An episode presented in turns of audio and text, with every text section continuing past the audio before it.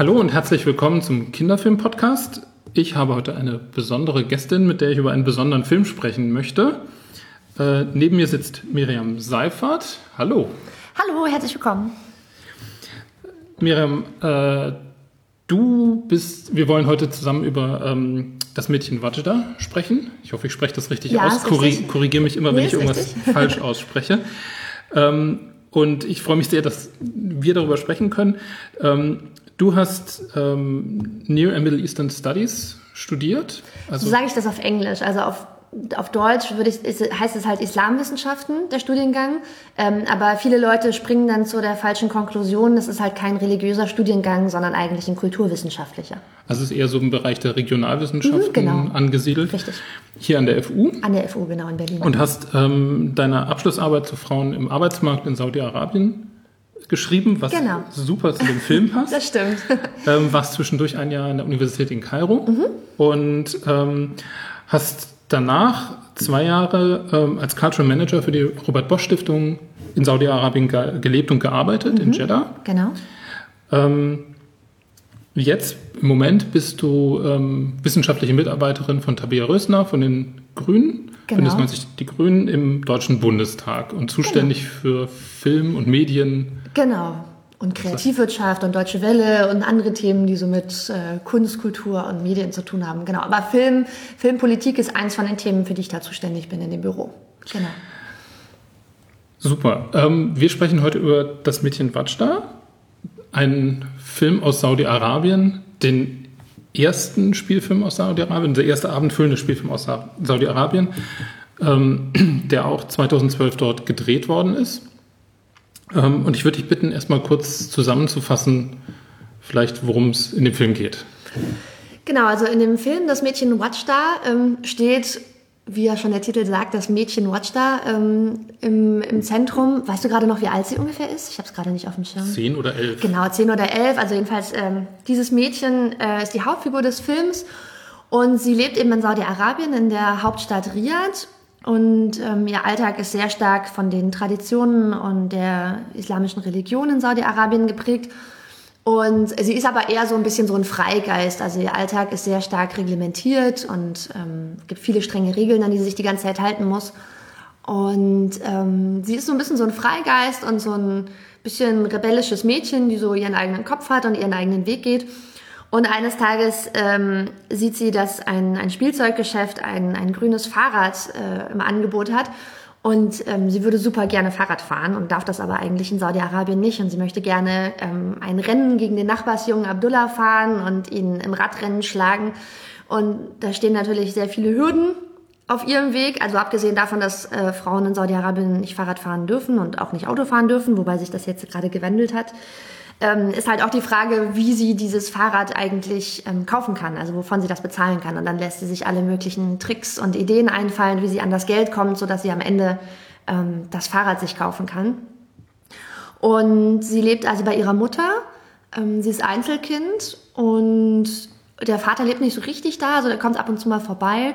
Die Mutter hat so ihre eigenen Sorgen, weil ihr Mann nämlich ähm, auf der Suche nach einer Zweitfrau ist und die Mutter hat auch noch andere Schwierigkeiten in ihrem Alltag und ist auch nicht so richtig begeistert davon, dass Watch da jetzt die ganze Zeit immer nur von dem Fahrrad redet. Und ähm, genau, man sieht halt den Film über, was, was Watch da alles unternimmt, um an dieses Fahrrad zu kommen. Und man, man fiebert so ein bisschen mit ihr mit und gleichzeitig erfährt man sehr viel über das Leben in Saudi-Arabien und vor allem auch über das Leben von Frauen in Saudi-Arabien. Und das ist schon, wie ich finde, ein sehr, sehr toller Film. Da kann ich dir völlig zustimmen. ähm, für mich war, also ich habe den gesehen, ich, ich weiß wenig bis gar nichts über Saudi-Arabien, also außer dem, abgesehen von dem, was man halt regelmäßig liest über Saudi-Arabien. Ähm, was aber, wo, wo ich zuweilen auch ein bisschen das Gefühl habe, das sind halt so die Standardgeschichten, die quasi immer wieder gegeben ist, wenig differenziert und fand den Film auch deshalb ähm, schon mal allein deshalb spannend, weil er quasi, weil ich das Gefühl hatte, ich bekomme einen Einblick in das Leben in Saudi-Arabien, speziell in das Leben von Frauen. Ähm, es ist da, für, war, war für mich total auffällig, dass Männer wirklich nur als Nebenfiguren Ja. auftauchen. Ähm, und also die einzige männliche Figur, die eine größere Rolle spielt, ist eben Abdullah, der, der, der Nachbarssohn, mit dem äh, Wajda befreundet ist. Und alle anderen treten mal kurz ins Leben mhm. der Frauen ein und verschwinden dann wieder, spielen im Hintergrund offenbar eine große Rolle. Mhm. Ähm, es hat auch viel mit Räumen zu tun, da kommen wir vielleicht noch drauf zu sprechen. Aber ähm, für mich war es so ein bisschen wirklich die Erfahrung, okay, ich, ich sehe das, ich finde es spannend, die Geschichte ist toll. Äh, Watschler ist eine, ist eine super Figur mit viel ähm, Freiheitswillen und viel Willen, sich auch selbst mit Tricks und so weiter mhm. zu, durchzusetzen, um das zu bekommen, was sie will. Ähm, und für mich war aber die ganze Zeit wirklich die Frage, ist das jetzt eine realistische Geschichte? Ist das eine, eine Geschichte, die ähm, politisch was will? Ähm, auch mit dem Ende, über das wir auch noch sprechen müssen nachher. Ähm, also für mich war, war so ein bisschen der Status der Geschichte unklar. Das war eine meiner, mhm. meiner größten Irritationen dabei. Dass du dich die ganze Zeit gefragt hast, ob das das wirkliche Leben abbildet oder ob das jetzt total ausgedacht ist, was man da sieht, so ein bisschen? So ein bisschen, ja. Also total ausgedacht hätte ich, habe ich glaube ich nicht gedacht. aber aber ähm, dass halt in vielen Details man sich fragt, okay, das sind jetzt Figuren, äh, die sind, die, die bemühen sich, die suchen sich ihre Freiräume und so weiter mhm. und so mhm. fort. Das wirkt alles sehr realistisch. Mhm. Aber sagen wir mal, entspricht das einem gegenwärtigen Alltag in Saudi-Arabien? Auf jeden Fall. Also das ist auch eine der Sachen, die ich ganz besonders an diesem Film schätze. Und ich habe auch wirklich viele von meinen Freunden damit vollgepredigt, dass sie unbedingt diesen Film angucken müssen. Und ähm, habe den auch mit meiner Familie und meinen Freunden und so mehrfach immer wieder geguckt in verschiedenen Runden. Gerade weil ich das Gefühl habe, dass dieser Film einfach sehr gut so ein so ein bestimmtes Gefühl auch transportiert aus dem aktuellen Saudi-Arabien, vor allem für Leute, die noch nicht da waren und das sich nicht angucken konnten oder die nicht wissen, wie das eigentlich ist in dem Land. Wie du ja schon gesagt hast, was jetzt hier in Deutschland vor allem vorherrscht, sind so bestimmte sehr eindimensionale Vorstellungen oder Vorurteile, wie das Leben da ist. Ich könnte mir auch vorstellen, dass vielleicht manche Eltern den Film jetzt gar nicht gucken würden mit ihren Kindern, weil einfach nur, wenn sie hören Kinderfilm aus Saudi-Arabien, denken sie, oh Gott, wer weiß, was da passiert und weil, vielleicht denken sie, dass ihre Kinder dann indoktriniert werden und als kleine Muslime aus dem Kino wieder rausmarschieren oder vielleicht denken sie, dass sie da irgendwie Enthauptungen zu sehen kriegen oder sonst irgendwas Schlimmes. Ähm, und ich finde, dass der Film sehr gut damit bricht und halt zeigt, wie es wirklich ist, weil das Leben der Menschen einfach sehr differenziert ist und auch sehr viel im Wandel ist und viele Dinge in der Gesellschaft sich verändern. Und diese vielen Dinge, die sich verändern, die werden auch immer wieder angesprochen in dem Film. Also die sieht man auch, wie sich eben zum Beispiel das, das Leben der Frauen in Saudi-Arabien verändert und dass es eben mehr ist als nur, was man aus der deutschen Perspektive mal denkt, so ja, die dürfen nicht Auto fahren und sind voll verschleiert und dürfen wahrscheinlich eh gar nichts. Fertig, da muss man auch nicht mehr weiter drüber reden. Und in der Wirklichkeit sieht das einfach ganz anders aus. Und dafür liebe ich diesen Film ganz besonders, dass der eben so einen differenzierten Einblick gibt. Und das entspricht auch dem, was ich in den zwei Jahren, wo ich da gelebt habe, ähm, was auch dem entspricht, was ich selber so erlebt oder beobachtet habe. Und deswegen würde ich mir wünschen, dass möglichst viele Leute sich diesen Film angucken, um tatsächlich ein realistisches Bild davon zu bekommen, wie das Leben in Saudi-Arabien wirklich ist. Okay, dann haben wir das zum Beispiel, haben wir schon mal irgendwie aus den Füßen, weil das brannte mir tatsächlich auf, der, mhm. auf der Seele, da irgendwie quasi eine Idee von ja. zu bekommen. Ähm, und um vielleicht quasi das nochmal auf der anderen Seite zu erden in der, in der Realität, ähm, wäre es vielleicht spannend, nochmal kurz auf die, die Produktionsgeschichte mhm. des Films einzugehen. Weil es ist ja nicht nur der erste Film, der erste Spielfilm, mhm. der in mhm. Saudi-Arabien gedreht worden ist. Ähm, er ist außerdem von einer Regisseurin, mhm. von Haifa Al-Mansur. Genau. Ähm, die 1974 geboren ist und ähm, die, wenn ich mich recht entsinne, in Kairo, glaube ich, ähm, Literatur studiert mhm. hat und anschließend in Sydney Regie und ähm, mhm. Film. Ähm, der Film wurde produziert mit Hilfe einer deutschen Produktionsfirma. Genau. Razorfilm hier aus Berlin. Mhm. Ähm, und es war eigentlich eher eine Überraschung, glaube ich, dass er in, in Saudi-Arabien gedreht werden konnte.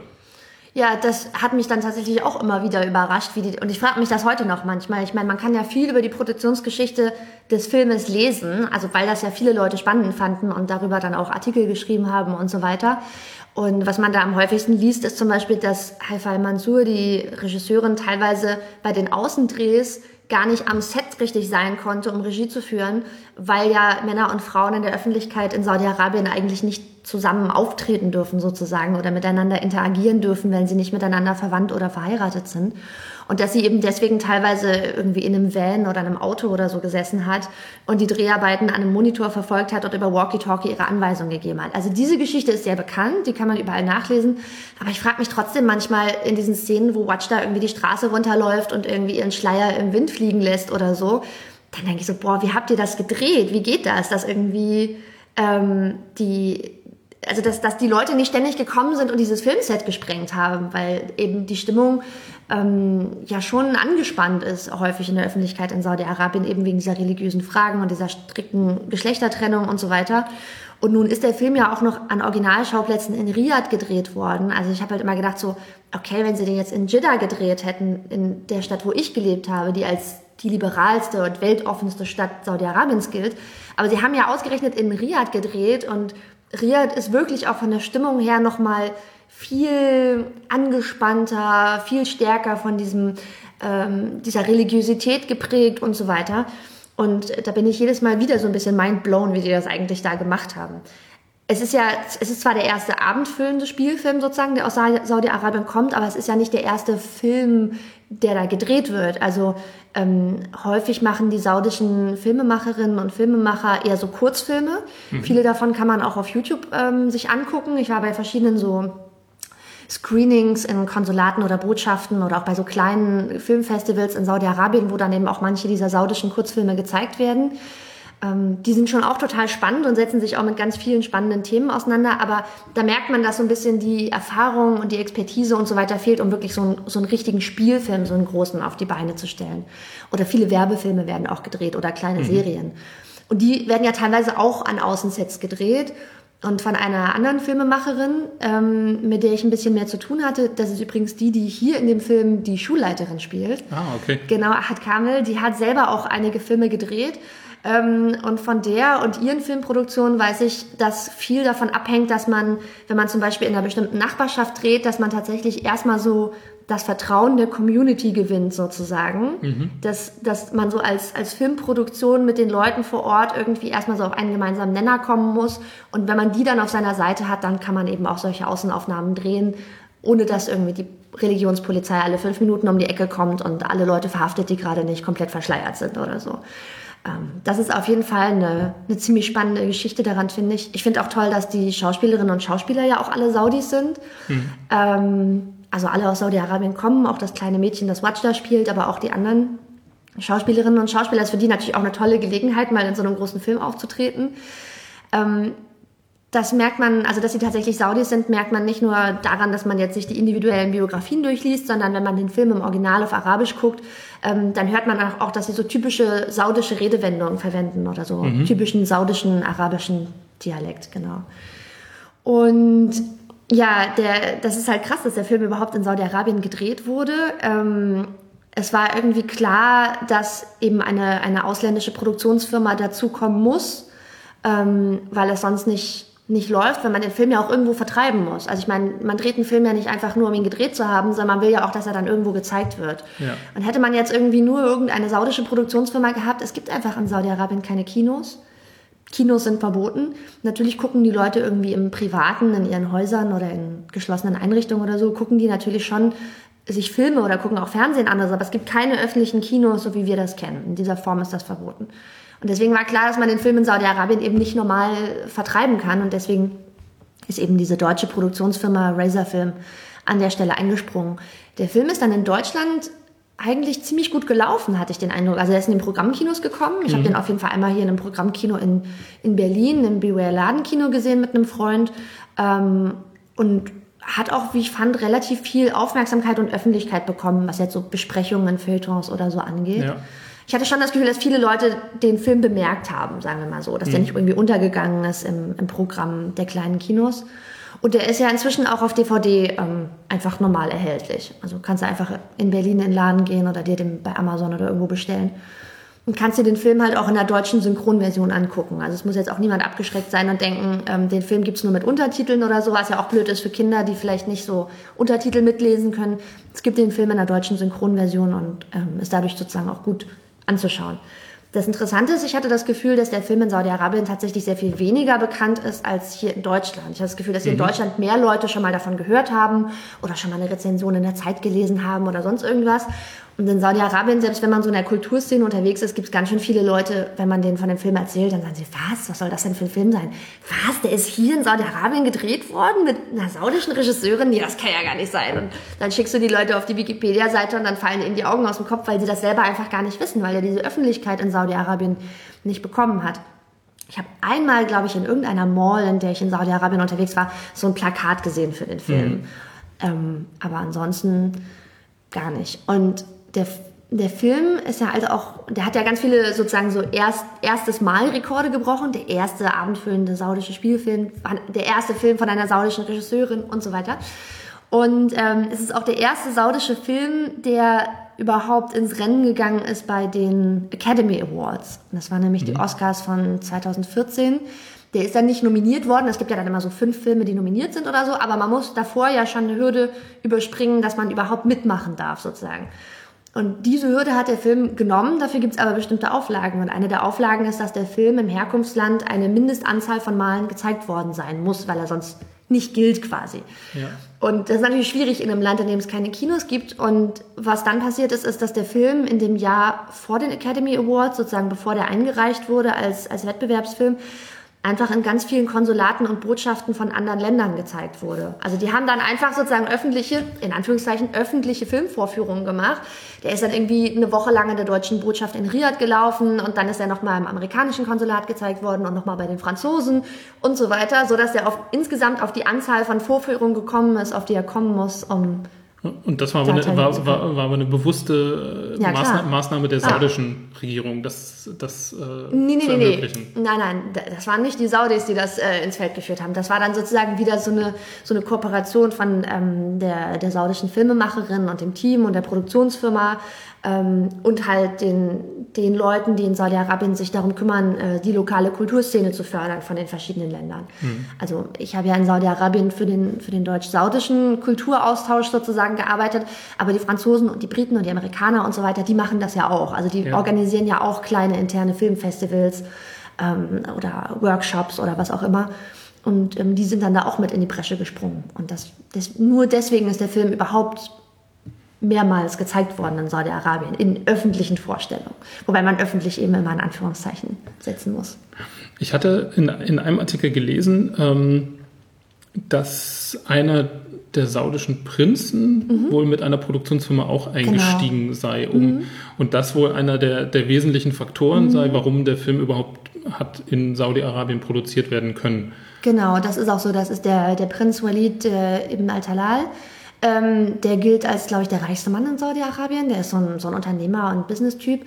Und ähm, der hat ganz viele verschiedene Unternehmen, der hat seine Finger überall im Spiel. Ich glaube, der hat auch Teile von Twitter inzwischen aufgekauft und ähm, der hat so eine ganz große Film- und Fernsehfirma Rotana. Das ist sozusagen die, der deutsche, nee, der saudische Gegenpart zu der deutschen Produktionsfirma gewesen, Rotana. Und da steht er eben dahinter und da steckt er sein Geld rein. Und der gilt so, also der hat einerseits sehr viel Geld und kann sich damit überlegen, was er damit anfängt. Und ähm, der gilt andererseits auch als relativ weltoffen und liberal und auch so als jemand, der durchaus Frauen fördert. Also sein Name taucht in unterschiedlichsten Zusammenhängen auf. Einer zum Beispiel, wofür er auch bekannt ist, ähm, er ist unter anderem dafür verantwortlich, dass Saudi-Arabien die erste Pilotin hatte, mhm. die in Saudi-Arabien geflogen ist und zwar Flugzeuge gesteuert hat und zwar lange bevor ähm, Frauen überhaupt Auto fahren durften in Saudi-Arabien. Ähm, weil das eine Saudi gewesen ist, eine saudische Frau, die im, ich glaube im Libanon oder so ihre Ausbildung als Pilotin gemacht hat und die ist dann privat für ihn geflogen. Also mhm. er hat dann quasi, weiß ich nicht, er hat so ein Privatflugzeug und da ist sie halt mitgeflogen und gelandet und so weiter und ein paar Jahre später hat sie dann auch ihre Zulassung in Saudi-Arabien bekommen und konnte da als Pilotin arbeiten und diese ganze Geschichte, die ja auch wieder so ein bisschen verrückt ist, ist auch auf seinem Mist gewachsen. Also, genau. Okay. Ähm, lass uns mal ein bisschen über den Film sprechen. Ja. ähm, und zwar erstmal, glaube ich, über Watschda. Also, mhm. weil sie ist ja nun einfach die Hauptfigur, steht im, ja. steht im Zentrum des Films und alles gruppiert sich so ein bisschen um sie rum. Mhm. Ähm, ist ja ein bisschen eine, eine, Figur, die von Anfang an im Grunde von der ersten, äh, von den ersten Einstellungen an rausgehoben wird. Also mhm. man, der, der, Film beginnt ja mit einem äh, mit einer Koranrezitation Mhm. in der Schule. Genau. Ähm, und man sieht als erstes Bild Schuhe, Mhm. was ich auch interessant fand. Ähm, und zwar zunächst die Schuhe von einem anderen Mädchen. Mhm. Ähm, später wird Wanster dann, weil sie offenbar nicht mitspricht, nicht wirklich und abgelenkt Mhm. ist, nach vorne gebeten und man sieht dann ihre Schuhe. Und sie trägt halt anders als die anderen Mädchen, die, die alle so schwarze ähm, Slipper und, und so tragen. Ähm, Mhm. So Lackschuhchen im Prinzip. so Lackschüchen, so kleine, äh, trägt sie halt Turnschuhe. Klar amerikanischer Herkunft Genau. Ja. Mhm. oder zumindest nachgemacht amerikanisch, so klar ist es nicht. Ähm, zwar auch in Schwarz, aber eben deutlich anders. Mhm. Ähm, und wird dann eben im Laufe der ganzen weiteren Geschichte wird immer mehr deutlich, dass sie sich halt, dass sie halt versucht, immer dem, wo sie zu Konventionen gezwungen wird, das heißt, sie wird von der Schulleiterin aufgefordert, ähm, vollverschleiert zur Schule zu kommen. Und dann versucht sie im Grunde immer wieder, sich aus, aus diesen Verpflichtungen so ein bisschen rauszuschleichen, Dinge zu tun, die sie eigentlich nicht tun darf, beziehungsweise Dinge nicht zu tun, die sie tun soll. Und das Fahrrad ist dann so ein bisschen für mich eigentlich der, der allegorische Kulminationspunkt, wo sich das dann sammelt. Also wo natürlich klar ist, zum einen mit der Bewegung, die, die, die, die Freiheit, die da ein bisschen drin ist, ähm, dass, dass, sie, dass sie halt den Wunsch hat, irgendwie schnell, zu, schnell sein zu können, so wie es die Jungs auch dürfen. Ähm, und gleichzeitig ähm, hat es etwas Unerreichbares, wo halt immer wieder gesagt wird, das, du darfst das ja eigentlich nicht. Plus, das Fahrrad ist eigentlich so teuer, dass sie sich nicht leisten kann. Und das kostet halt, also es kostet 800 Real. Ich habe nur eine vage Ahnung, was das für, ein, für einen Gegenwert hat. Aber so von dem Gefühl, sie macht ja dann allerlei Geschäfte. Sie fängt ja dann an, äh, so Freundschaftsbändchen oder Vereinsbändchen zu, zu flechten und verkauft die in der Schule. Ähm, schlägt dann noch was ordentliches drauf, als ihr klar wird, sie muss jetzt Geld ranholen für das Fahrrad. Ähm, sie ähm, fängt an, sie, sie, sie kauft und verkauft so Kassetten mit, mit Musik. Ähm, und, und das fand ich besonders interessant, ähm, betätigt, betätigt sich ja als Briefträgerin. Macht also die Kommunikation zwischen einer, äh, zwischen einer erwachsenen Frau und einem, einem Mann, stellt sie halt her, wo sie offenbar quasi unverdächtig irgendwie Briefe transportieren kann, ähm, die die halt nicht direkt austauschen könnten, weil, wie du vorhin ja gesagt hast, halt die direkte, ähm, äh, der direkte Umgang von nicht verheirateten, äh, nicht verwandten Männern und Frauen halt nicht möglich ist. Ähm, und für mich fand, also ich fand wirklich spannend, wie halt schon damit, also mit der Art und Weise, mit den Stellen, wo sie versucht quasi zu profitieren, ähm, schon klar ist, okay, sie versucht halt die, die, die Ungerechtigkeiten oder die, die Verbotsregeln die, dieses, dieser Gesellschaft, in der sie existiert, quasi so zu nutzen, dass sie halt in ihrer, in ihrer aktuellen Position, also als Mädchen, das halt noch jung ist, noch sich viel, in vielem frei bewegen darf, noch mit Jungs einfach so interagieren darf, ähm, das halt für sich zu nutzen und da irgendwie auch im wörtlichen Sinne tatsächlich in dem Fall Gewinn draus zu schlagen. Ähm, wie hast du das wahrgenommen, als du das auch zum, vielleicht auch als du es zum ersten Mal gesehen hast? Das wäre vielleicht, wenn du dich da noch dran erinnerst. Ja, naja, also es gibt da so zwei Punkte, die für mich wichtig sind. Das eine ist, was du ja schon gesagt hast, ähm, ihr ganzes Verhalten kulminiert in dieser Geschichte mit dem Fahrrad. Weil viele von den Sachen, die man sieht, sind ja so ganz kleine Rebellionen. So, also sozusagen so Widerstand im ganz Kleinen, könnte man sagen. Und jede einzelne von diesen kleinen Aktionen kann man dann irgendwie beiseite lassen oder kann man sich wieder rauswieseln oder kann man dann irgendwie sagen, oh ja, war ein Missverständnis oder irgendwas. Oder es findet irgendwie in einem geschlossenen Raum statt oder nur zu Hause oder so. Also das sind alles immer so, so unauffällige kleine widerständische Aktionen. Aber das mit dem Fahrrad ist natürlich was, ähm, was dann nicht mehr was Kleines, Heimliches ist, sondern was dann ganz offen, so ein ganz offensichtlicher Protest quasi ist. Ne? Ähm, das mit den Schuhen, das kann man so ein bisschen verstecken unter so einer langen Abaya und da fällt der Blick auch nicht als erstes drauf. Aber wenn äh, ein Mädchen mit einem Fahrrad durchs, durch die, durchs Viertel, durch die Nachbarschaft guckt, ähm, das sieht halt jeder. Das ist dann so ganz offensichtlich, also ein ganz offensichtliches Statement von, ich mache das jetzt, ist mir egal. So. Ähm, und der andere Punkt, ähm, der mir da immer ganz stark auffällt, ist der, ich habe ja, wie du vorhin schon gesagt hast, meine Masterarbeit auch geschrieben über Frauen auf dem saudischen Arbeitsmarkt. Und da sehe ich so eine gewisse Parallele, weil ähm, die erwachsenen Frauen in Saudi-Arabien, auch wenn sie versuchen, sich neue neue Freiheiten zu erkämpfen oder neue, neue Räume zu erobern sozusagen, ähm, häufig auch zum Beispiel die Religion so ein bisschen als Vehikel nutzen oder als Argument, warum sie jetzt aber im Bereich XY oder Z mehr Freiheit brauchen und dann so ein bisschen die Argumente ihrer Gegner benutzen für ihren eigenen Vorteil. Ähm, in dem konkreten Fall jetzt mit Frauen auf dem Arbeitsmarkt ist das so, dass ähm, 2012, 2013 der König so ein paar Dekrete erlassen hat, dass in bestimmten Branchen ähm, mehr Frauen eingestellt werden müssen, damit Frauen Frauen bedienen können. Und das ging alles los mit Unterwäschegeschäften. Und ähm, das hieß, ja, es müssen mehr Frauen in den Einzelhandel und da arbeiten. Das kann ja wohl nicht sein, dass wenn eine Frau im Unterwäschegeschäft geht, dass sie sich da von einem Mann bedienen lassen muss. Das ist ja unmöglich, das ist ja eine Schande, das geht ja wohl nicht. Und deswegen müssen da Frauen arbeiten. Und mit dieser Argumentation, die ganz stark so auf diese Geschlechtertrennung und so weiter immer verweist. Mit dieser Argumentation sind halt sehr, sehr viele Arbeitsplätze nur für Frauen geschaffen worden. Und das ist so ein Beispiel. Und ich habe das Gefühl, dass es bei Watchda ein bisschen so ähnlich ist. Ähm, man hat jetzt nicht den Eindruck, dass sie irgendwie übertrieben von religiösen Gefühlen erfüllt ist oder so. Das spielt natürlich eine große Rolle in ihrem Alltag. Man sieht sie ja zwischendurch auch mit ihrer Mutter beten und so weiter. Ähm, also sie rebelliert jetzt nicht gegen die Religion an sich oder sagt, das ist mir egal oder weiß ich nicht, ich hasse die Religion oder sowas. Aber man hat das Gefühl, dass sie ähm, ziemlich gut durchschaut hat, wie sie das benutzen kann, um bestimmte persönliche Ziele zu erreichen.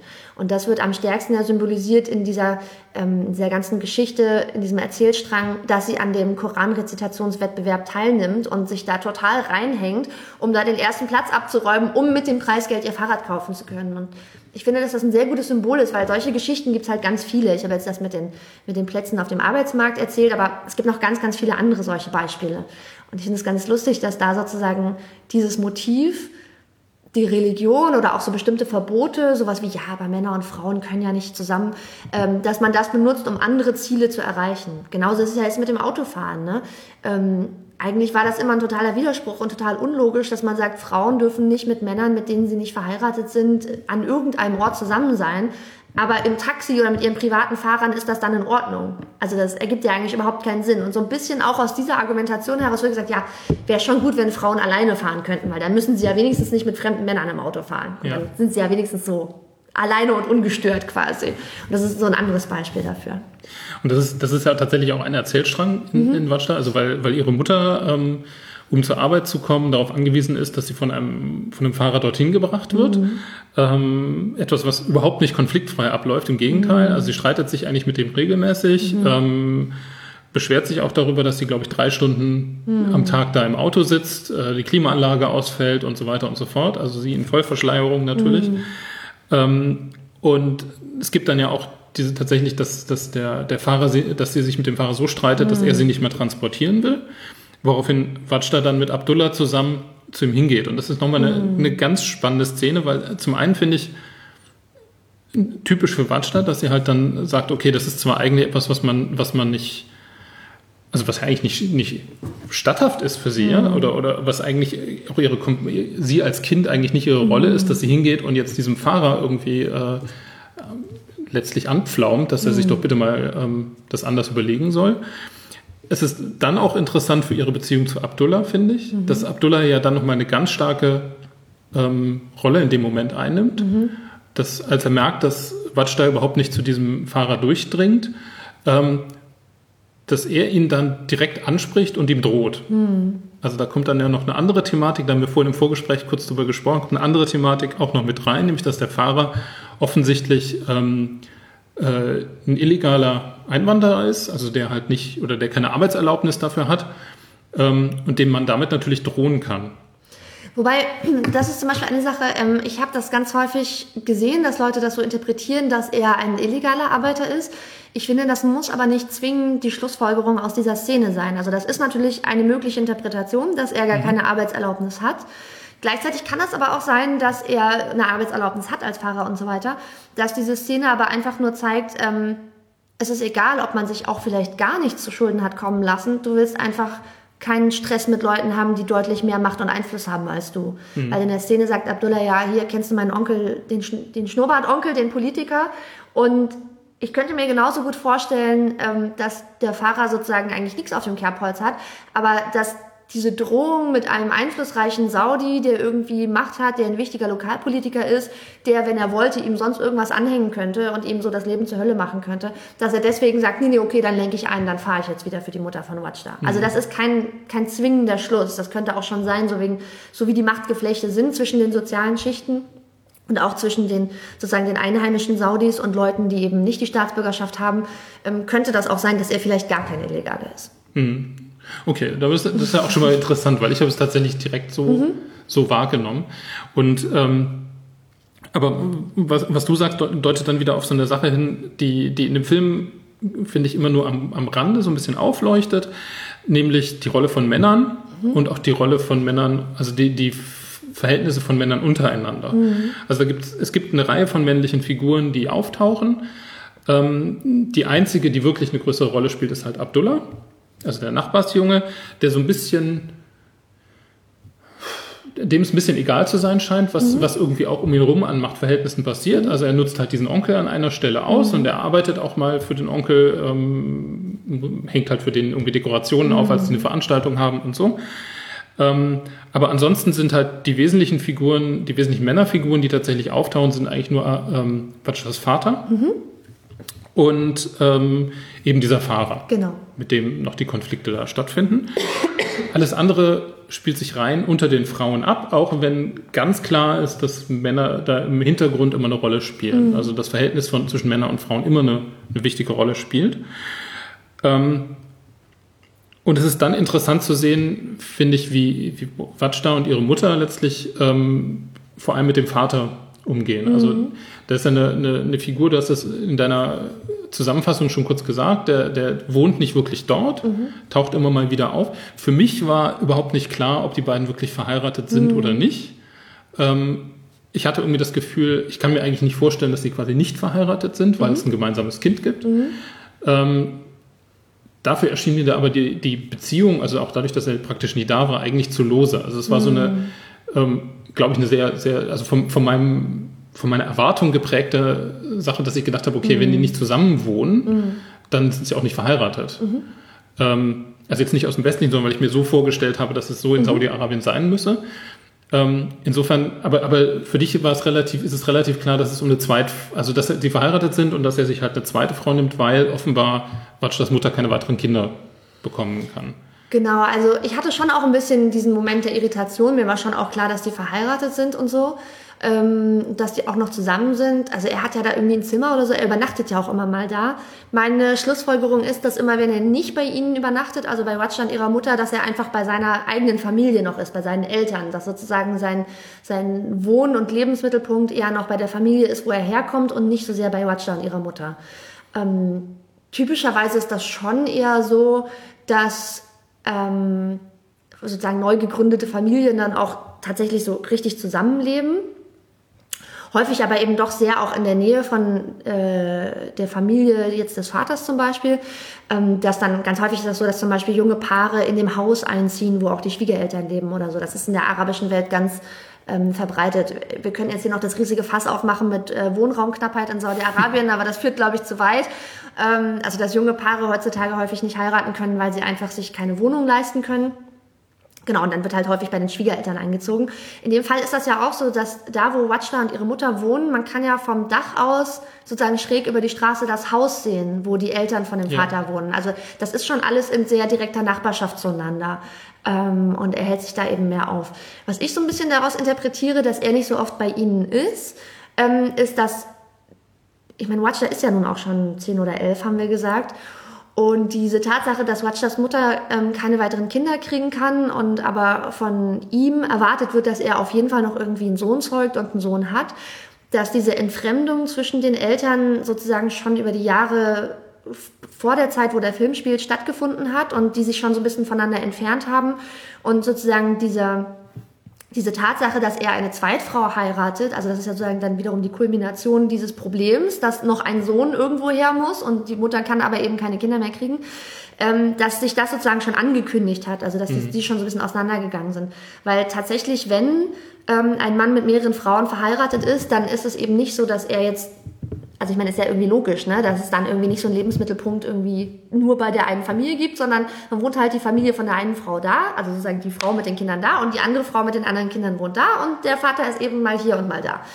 Ähm, und deswegen interpretiere ich so das so, dass diese Entfremdung zwischen den beiden sich über einen längeren Zeitraum hingezogen hat, dass er vielleicht früher ähm, viel mehr am Stück auch bei den beiden gelebt hat, aber dann vielleicht auch auf den Druck seiner Familie hin, was ja immer mal wieder angesprochen wird, ähm, sich wieder stärker an seine eigene Familie, also seine Eltern, die Familie seiner Eltern, ähm, wieder mehr angenähert hat und mehr Zeit bei denen verbringt und weniger bei Watchda und ihrer Mutter, weil die Familie von ihm vielleicht auch sagt so, da kommt kein Sohn mehr her, da ist keine Zukunft, die kannst du gerne ab und zu besuchen, das ist deine Frau, mit der bist du verheiratet, das ist auch deine Tochter und so, aber du musst dich ein bisschen mehr darauf konzentrieren, dass irgendwo noch ein Sohn herkommt. So, so habe ich das immer interpretiert. Mhm.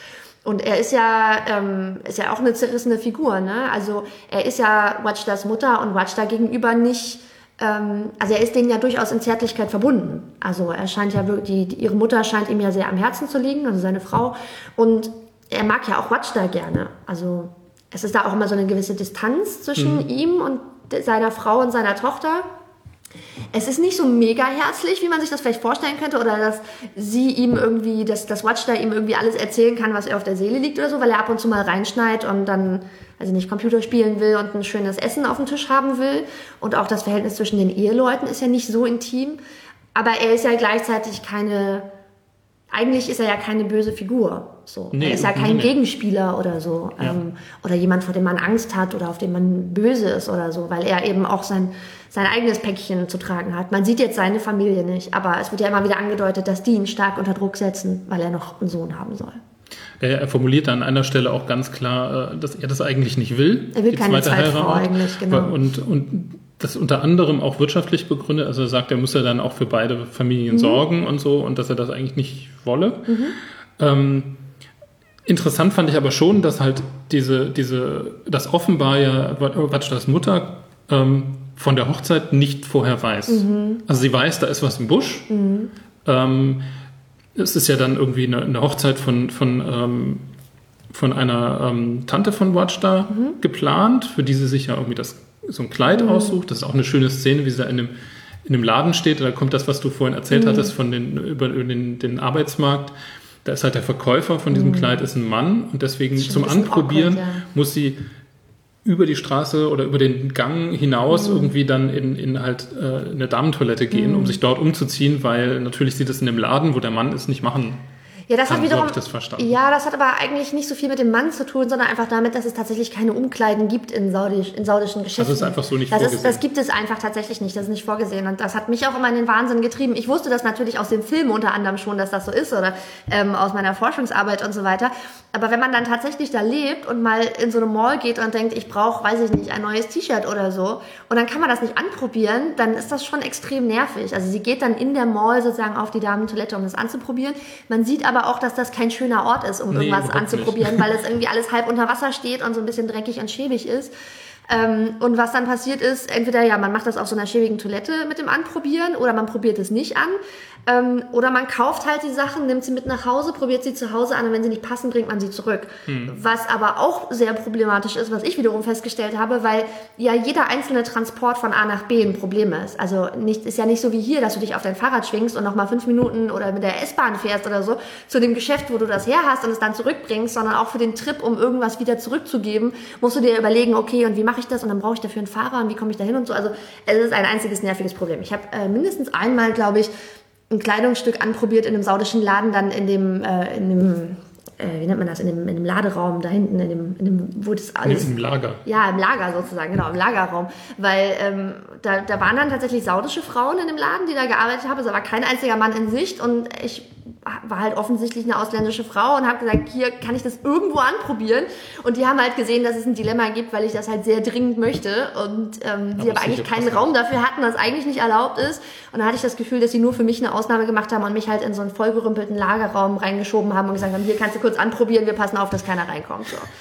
Ähm, also das war, das war die Geschichte mit dem Kleid, genau. Ich wollte noch ganz kurz zu der Sache mit den Mehrfachehen sagen ähm, weil du das ja auch angesprochen hattest, dass er auch auf den wirtschaftlichen Aspekt zu sprechen kommt. Mehrfachehen sind gar nicht so üblich heutzutage mehr in Saudi-Arabien oder generell in der arabischen Welt. Vor allem so unter der einigermaßen gebildeten liberalen Mittel- und Oberschicht nicht. Also da gilt das eher so als was sehr rückwärtsgewandtes. Also mhm. es ist eigentlich eher unschick und unmodern, mehrfach verheiratet zu sein.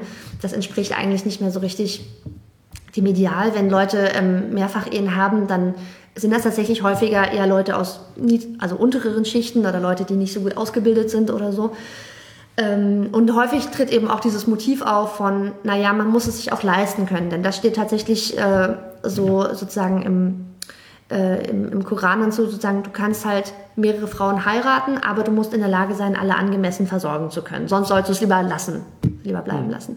Und trotzdem ist es so, dass dieses Motiv von saudischen Frauen oder generell von Frauen in der arabischen Welt, in Ägypten ist das auch so, auch wenn das da auch sehr unüblich ist, dass man mehrfach verheiratet ist, also es ist sozusagen im, im, im Rückgehen ähm, statistisch gesehen. Trotzdem ist es so, dass es bei diesen Frauen ein sehr häufiges Motiv ist, diese Angst davor, dass der Mann halt noch eine zweite Frau haben könnte.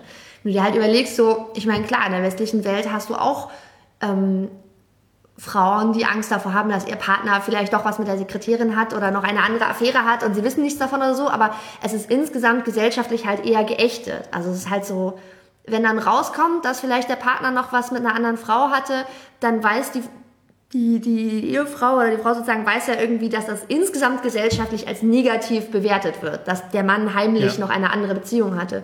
Während es halt in der arabischen Welt, dadurch, dass Mehrfachehen ja durchaus erlaubt sind, halt möglich und üblich ist. So, also wenn der Mann sich halt überlegt, er will noch eine andere Frau heiraten, dann ist das so. Dann kannst du mhm. halt als Ehefrau dich auf den Kopf stellen und äh, schreien und meckern und jammern und die ganze Gesellschaft wird mit den Schultern zucken und sagen, get over it, so ist es halt.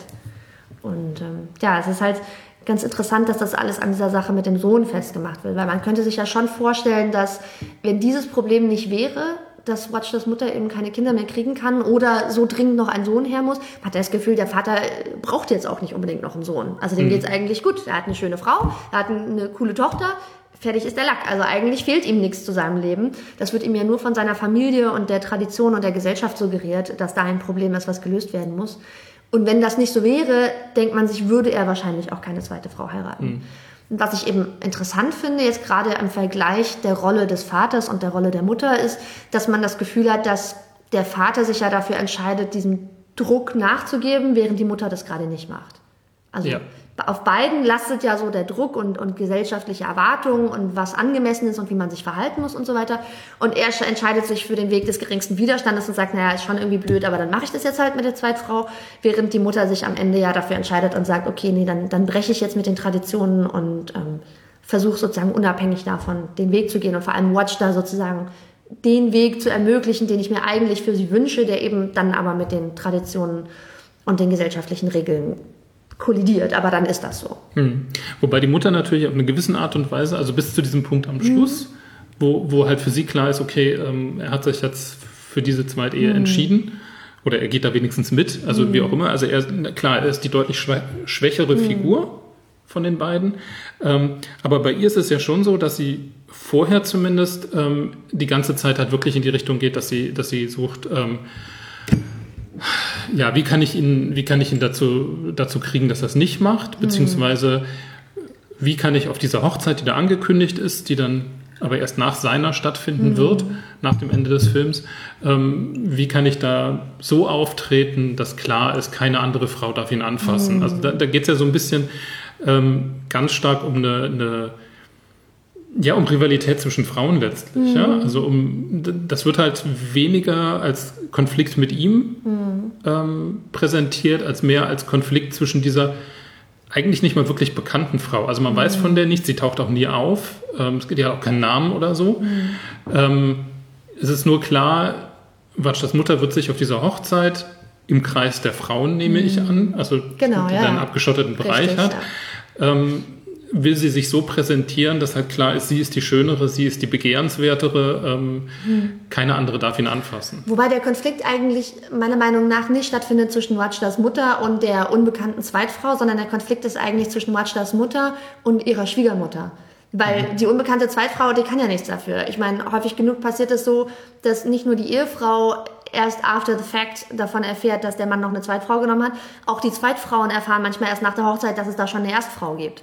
Ähm, Okay. Also das ist nicht, das muss sozusagen, das ist glaube ich gar nicht so eine direkte Rivalin, die kann ja gar nichts dafür, dass sie jetzt irgendwie als Zweitfrau ausgesucht wurde und so weiter.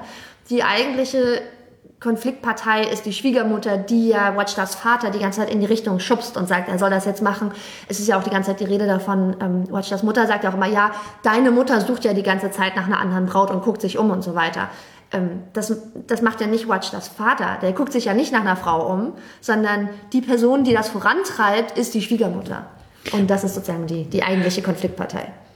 Ist mir vorher auch gar nicht so aufgefallen, aber jetzt, wo wir gerade drüber sprechen, ist es auch, ist es, glaube ich, auch immer die Rede davon, dass das Fest drüben bei Großmutter Genau. stattfindet. Richtig, das wird Also bei nicht, der Familie stattfinden. Ja, aber eben, aber nicht beim Großvater. Also Ja. Mhm. der Mann spielt da eigentlich nicht die Rolle, sondern es ist klar, oder wird zumindest klar suggeriert, finde Mhm. ich, dass die, die starke Figur in der Familie des Vaters auch die Mutter, also die Großmutter in dem Fall Mhm. Genau. Ja, ist. die tritt zwar nie auf, aber die ist da die zentrale ähm, Figur. Das ist auf jeden Fall richtig. Das liegt einfach daran, dass in Saudi-Arabien dieses ganze ähm, Business von arrangierten Ehen und wer wird wen heiraten und warum und so weiter tatsächlich fast ausschließlich unter den Frauen ausgemacht wird. Und ähm, das wird auch mehrfach so angesprochen in dem Film. Die Brautschau sozusagen ähm, findet, es ist halt nicht so, dass die Männer sich irgendwie eine Frau aussuchen und sagen, hier, die soll es sein und auch nicht die Väter für die Söhne oder die Töchter, sondern das sind die Frauen und das ist häufig tatsächlich bei Hochzeiten. Es finden oft genug Hochzeiten statt. Das sind so die großen gesellschaftlichen Events, wo sich irgendwie alle treffen. Und ähm, da ist dann so die ältere Frauengeneration, die, die Omas, die Mütter, die Großmütter, die Tanten und so weiter, ähm, die gucken sich bei, bei den jüngeren Frauen um oder schnacken mit den anderen älteren Frauen und sagen, sag mal, eure Tochter so und so. Seid ihr nicht auf der Suche nach einem guten Ehemann? Guck mal, unser zum Beispiel, wir haben hier den und würden die nicht gut zusammenpassen. Das heißt, diese ganzen arrangierten Ehen werden unter den Frauen ausgeschnapst und meistens auf Hochzeiten. Also weil man auf der Hochzeit hat halt eine Frau, die auf der Suche zum Beispiel nach einer, einer Ehefrau für ihren Sohn ist, wird sich auf einer Hochzeit umgucken, welche der anwesenden Frauen ihr gut gefällt oder auf sie einen guten Eindruck macht, dass sie sagt, das wäre doch eine gute Partie für meinen Sohn und andersrum. Und deswegen wird, ist auch immer die Rede davon, dass die, die Schwiegermutter eben auf der Suche ist und sich umguckt, welche, welche, welche Frau als Zweitfrau gut für ihren Sohn in Frage kommt. Und dann wahrscheinlich nach so Kriterien entscheidet, wie welche Frau ist irgendwie jung und sieht fruchtbar aus, damit da noch ein Sohn bei rumkommt, weil das ja offensichtlich das Anliegen von der Großmutter ist. Ich finde es total spannend, weil das nochmal ein bisschen ein Eindruck, den ich, den ich zwischendurch hatte bei dem Film, den ich auch noch nicht so, also den ich jetzt erst, der sich jetzt für mich erst richtig verfestigt. Und zwar, dass es bei dem Film ganz viel, also es geht ja wie gesagt zentral um Frauen und ähm, selbst im Hintergrund stelle ich jetzt gerade fest, passiert halt ganz viel, was letztlich Sachen ist, wo, wo es darum geht, okay, wo spielen eigentlich die Frauen die entscheidende Rolle? Wo wird ganz viel ausgemacht zwischen den Frauen? Und ähm, ein kleiner Aspekt, bei dem das bei mir klarer geworden ist, während ich den Film gestern Abend nochmal zum, zum dritten Mal gesehen habe, ähm, war ähm, bei einem Telefonat, das die Mutter führt. Da geht es irgendwie drum, äh, glaube ich, dass noch eine Frau irgendwie erwischt worden ist mit einem Mann oder einem Liebhaber oder ist es nicht so ganz klar. Da geht es nicht um die Direktorin. Ähm, die von der Direktorin der Schule wird aber ja genau das unter den Schülerinnen auch erzählt. Das, Da geht es darum, dass sie, ähm, dass wohl ein, ein Einbrecher bei ihr in der Wohnung gewesen sei und die Schülern, Schülerinnen sich so wissen, zunicken, ja, ja, ein Einbrecher, ist klar. So, also das heißt, es ist ein offenes Geheimnis eigentlich. Die hat einen Liebhaber oder jedenfalls einen Mann, mit dem sie nicht zusammen sein dürfte, mit dem ist sie aber zusammen. Ähm, und was ich daran, also daran tat für mich ein Aspekt hervor, nämlich, dass da dieses Thema des, des, des Klatsches, also das, was man sich quasi Klatsch und informell ja. Klatsch und Tratsch erzählt. Was ich total spannend finde aktuell, ähm, weil ich gerade, ich habe gerade einen Text gelesen von, von Anne Helen Peterson, ähm, wo es um die, die Vorwürfe gegen Harvey Weinstein geht ähm, und wo sie ausdrücklich hervorhebt, dass halt diese ganzen Warnungen vor sexuell übergriffigen und gewalttätigen Männern, ähm, dass die unter Frauen immer ausgetauscht werden äh, und dass das sehr viel über Klatsch und Tratsch passiert. Und sie hat, sie hat das sogar, also zieht da so eine, äh, Peterson ist eine ganz tolle Autorin und sie zieht das halt äh, historisch ähm, auch auf, dass sie halt sagt, man konnte selbst im Grunde im, im alten Hollywood gewissermaßen in den ähm, in den Klatschspalten der, der, der Zeitung, der Fachpresse irgendwie schon nachlesen, wer mit wem, äh, wer ist homosexuell, wer ist gewalttätig und so weiter. Hochgradig verklausuliert, Aber es war eigentlich immer allen aber klar. so, dass es für alle, die quasi beteiligt sind oder für die es interessant ist, klar ist. So, selbst wenn es für die große Öffentlichkeit nicht immer durchsichtig wird. Und ähm, ich musste daran denken, als, ich diese, mhm. als, als, dieses Telefonat dann war, wo ich mir gedacht habe, okay, das ist aber genau das, wie ähm, zwischen den Frauen Sachen verhandelt werden, mhm. wie auch vielleicht, das wird aber dann nicht so deutlich gemacht, weil interessanterweise, und das finde ich super an dem Film, wenig über Männer gesprochen wird. Mhm. Also es ist gewissermaßen, der, der, Film hat gewissermaßen einen inversen Bechteltest, ja. dass, dass, Männer eigentlich praktisch überhaupt keine Rolle spielen. Mhm. Also sie sind auch da, aber es wird weder über sie gesprochen, noch sind sie eigentlich wirklich wichtig. Mhm.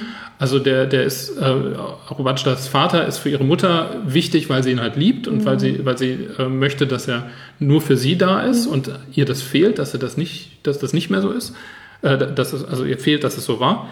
Ähm, aber eigentlich, also dass über ihn gesprochen wird mhm. oder so, dass er irgendwie eine zentrale Rolle einnimmt, das ist überhaupt nicht der Fall. Mhm.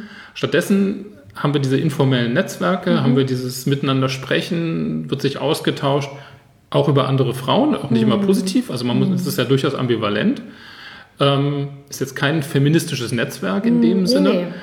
Ähm, aber es gibt da halt spannende Parallelstrukturen, die ähm, von außen eigentlich nicht sichtbar sind. Mhm, das stimmt. Nochmal ganz kurz zu dieser Sache, ähm, die du angesprochen hattest, wo die Mutter dieses Telefonat hat, wo es um das Mädchen geht, das erwischt wird.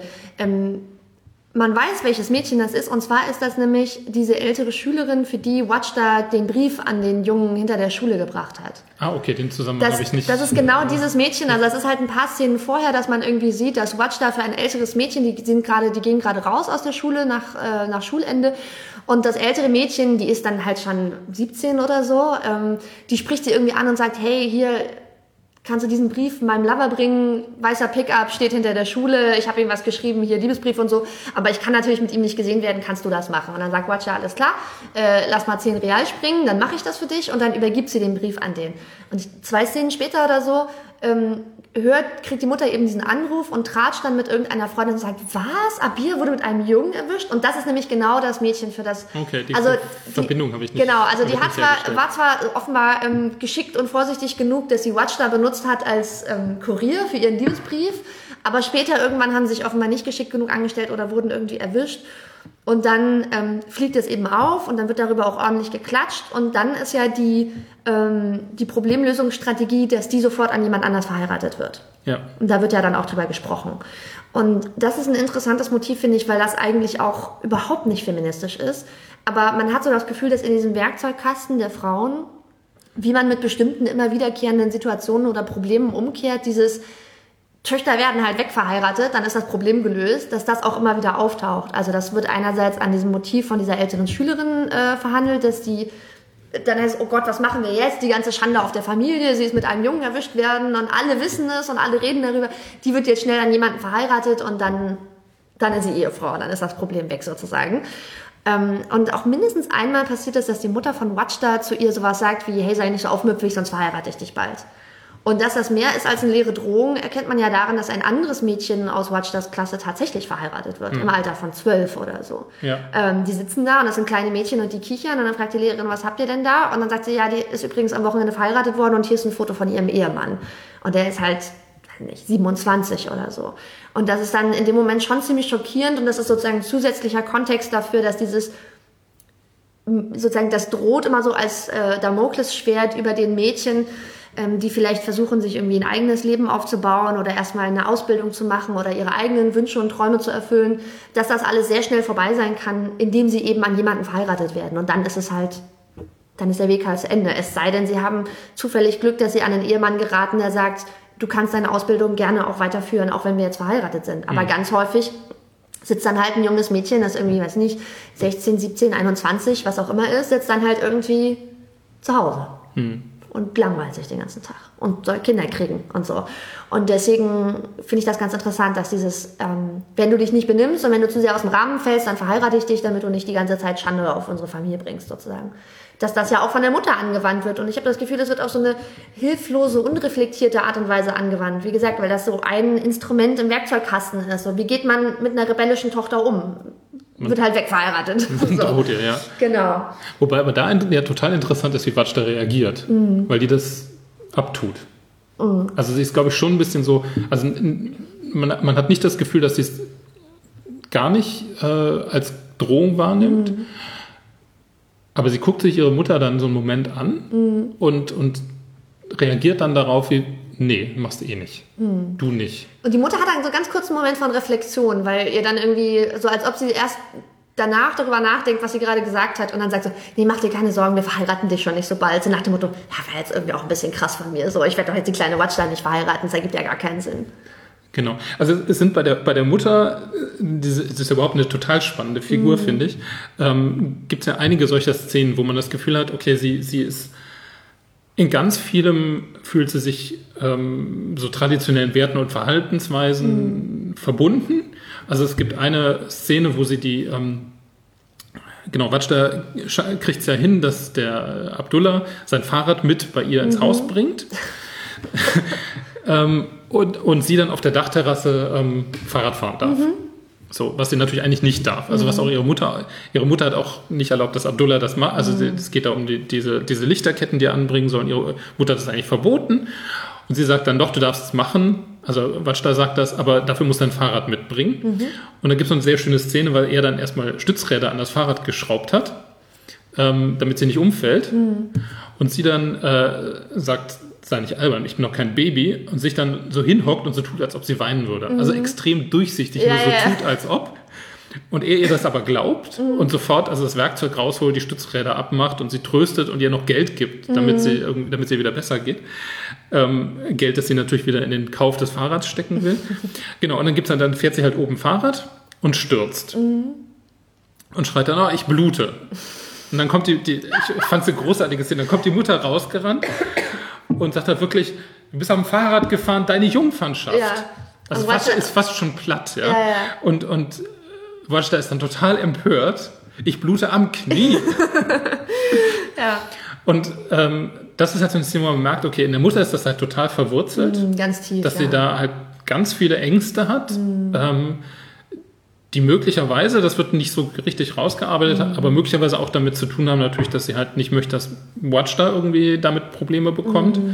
Ähm, und den Film aber auch einfach, weil man merkt, so, das ist halt auch das, womit sie einfach aufgewachsen ist, womit sie lebt.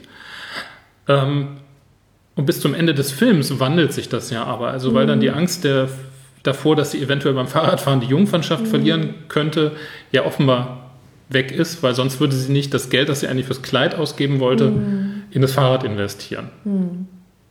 Und ähm, ich finde es schon spannend, dass, dass die Mutter halt da, ich meine, man hat so ein bisschen den Eindruck, okay, das wird durch die Hochzeit des Mannes ausgelöst, dass sie sagt, okay, alles, was ich da jetzt an, an Energie reingesteckt habe, das war irgendwie überflüssig. Aber gleichzeitig muss das ja vorher schon angelegt sein. Und man merkt das halt eben in diesen Interaktionen, finde ich. Also in dem, wo sie halt sowas sagt, wie dann verheiraten wir dich halt. Und dann aber irgendwie doch, doch klar wird, nee, so, also wirklich ernst meint, ja. das meint sie nicht Ja. wirklich so. So, und das ist halt auch mit dem Fahrradfahren. Also sie könnte de, diesen, diesen Übungen irgendwie wesentlich entschlossener ein Ende machen, ähm, tut es aber nicht. Weil sie, glaube ich, schon da, da drin etwas sieht, was halt ähm, sie sich für Watschda wünscht, nämlich also die Möglichkeit, das zu tun, was sie halt tun möchte.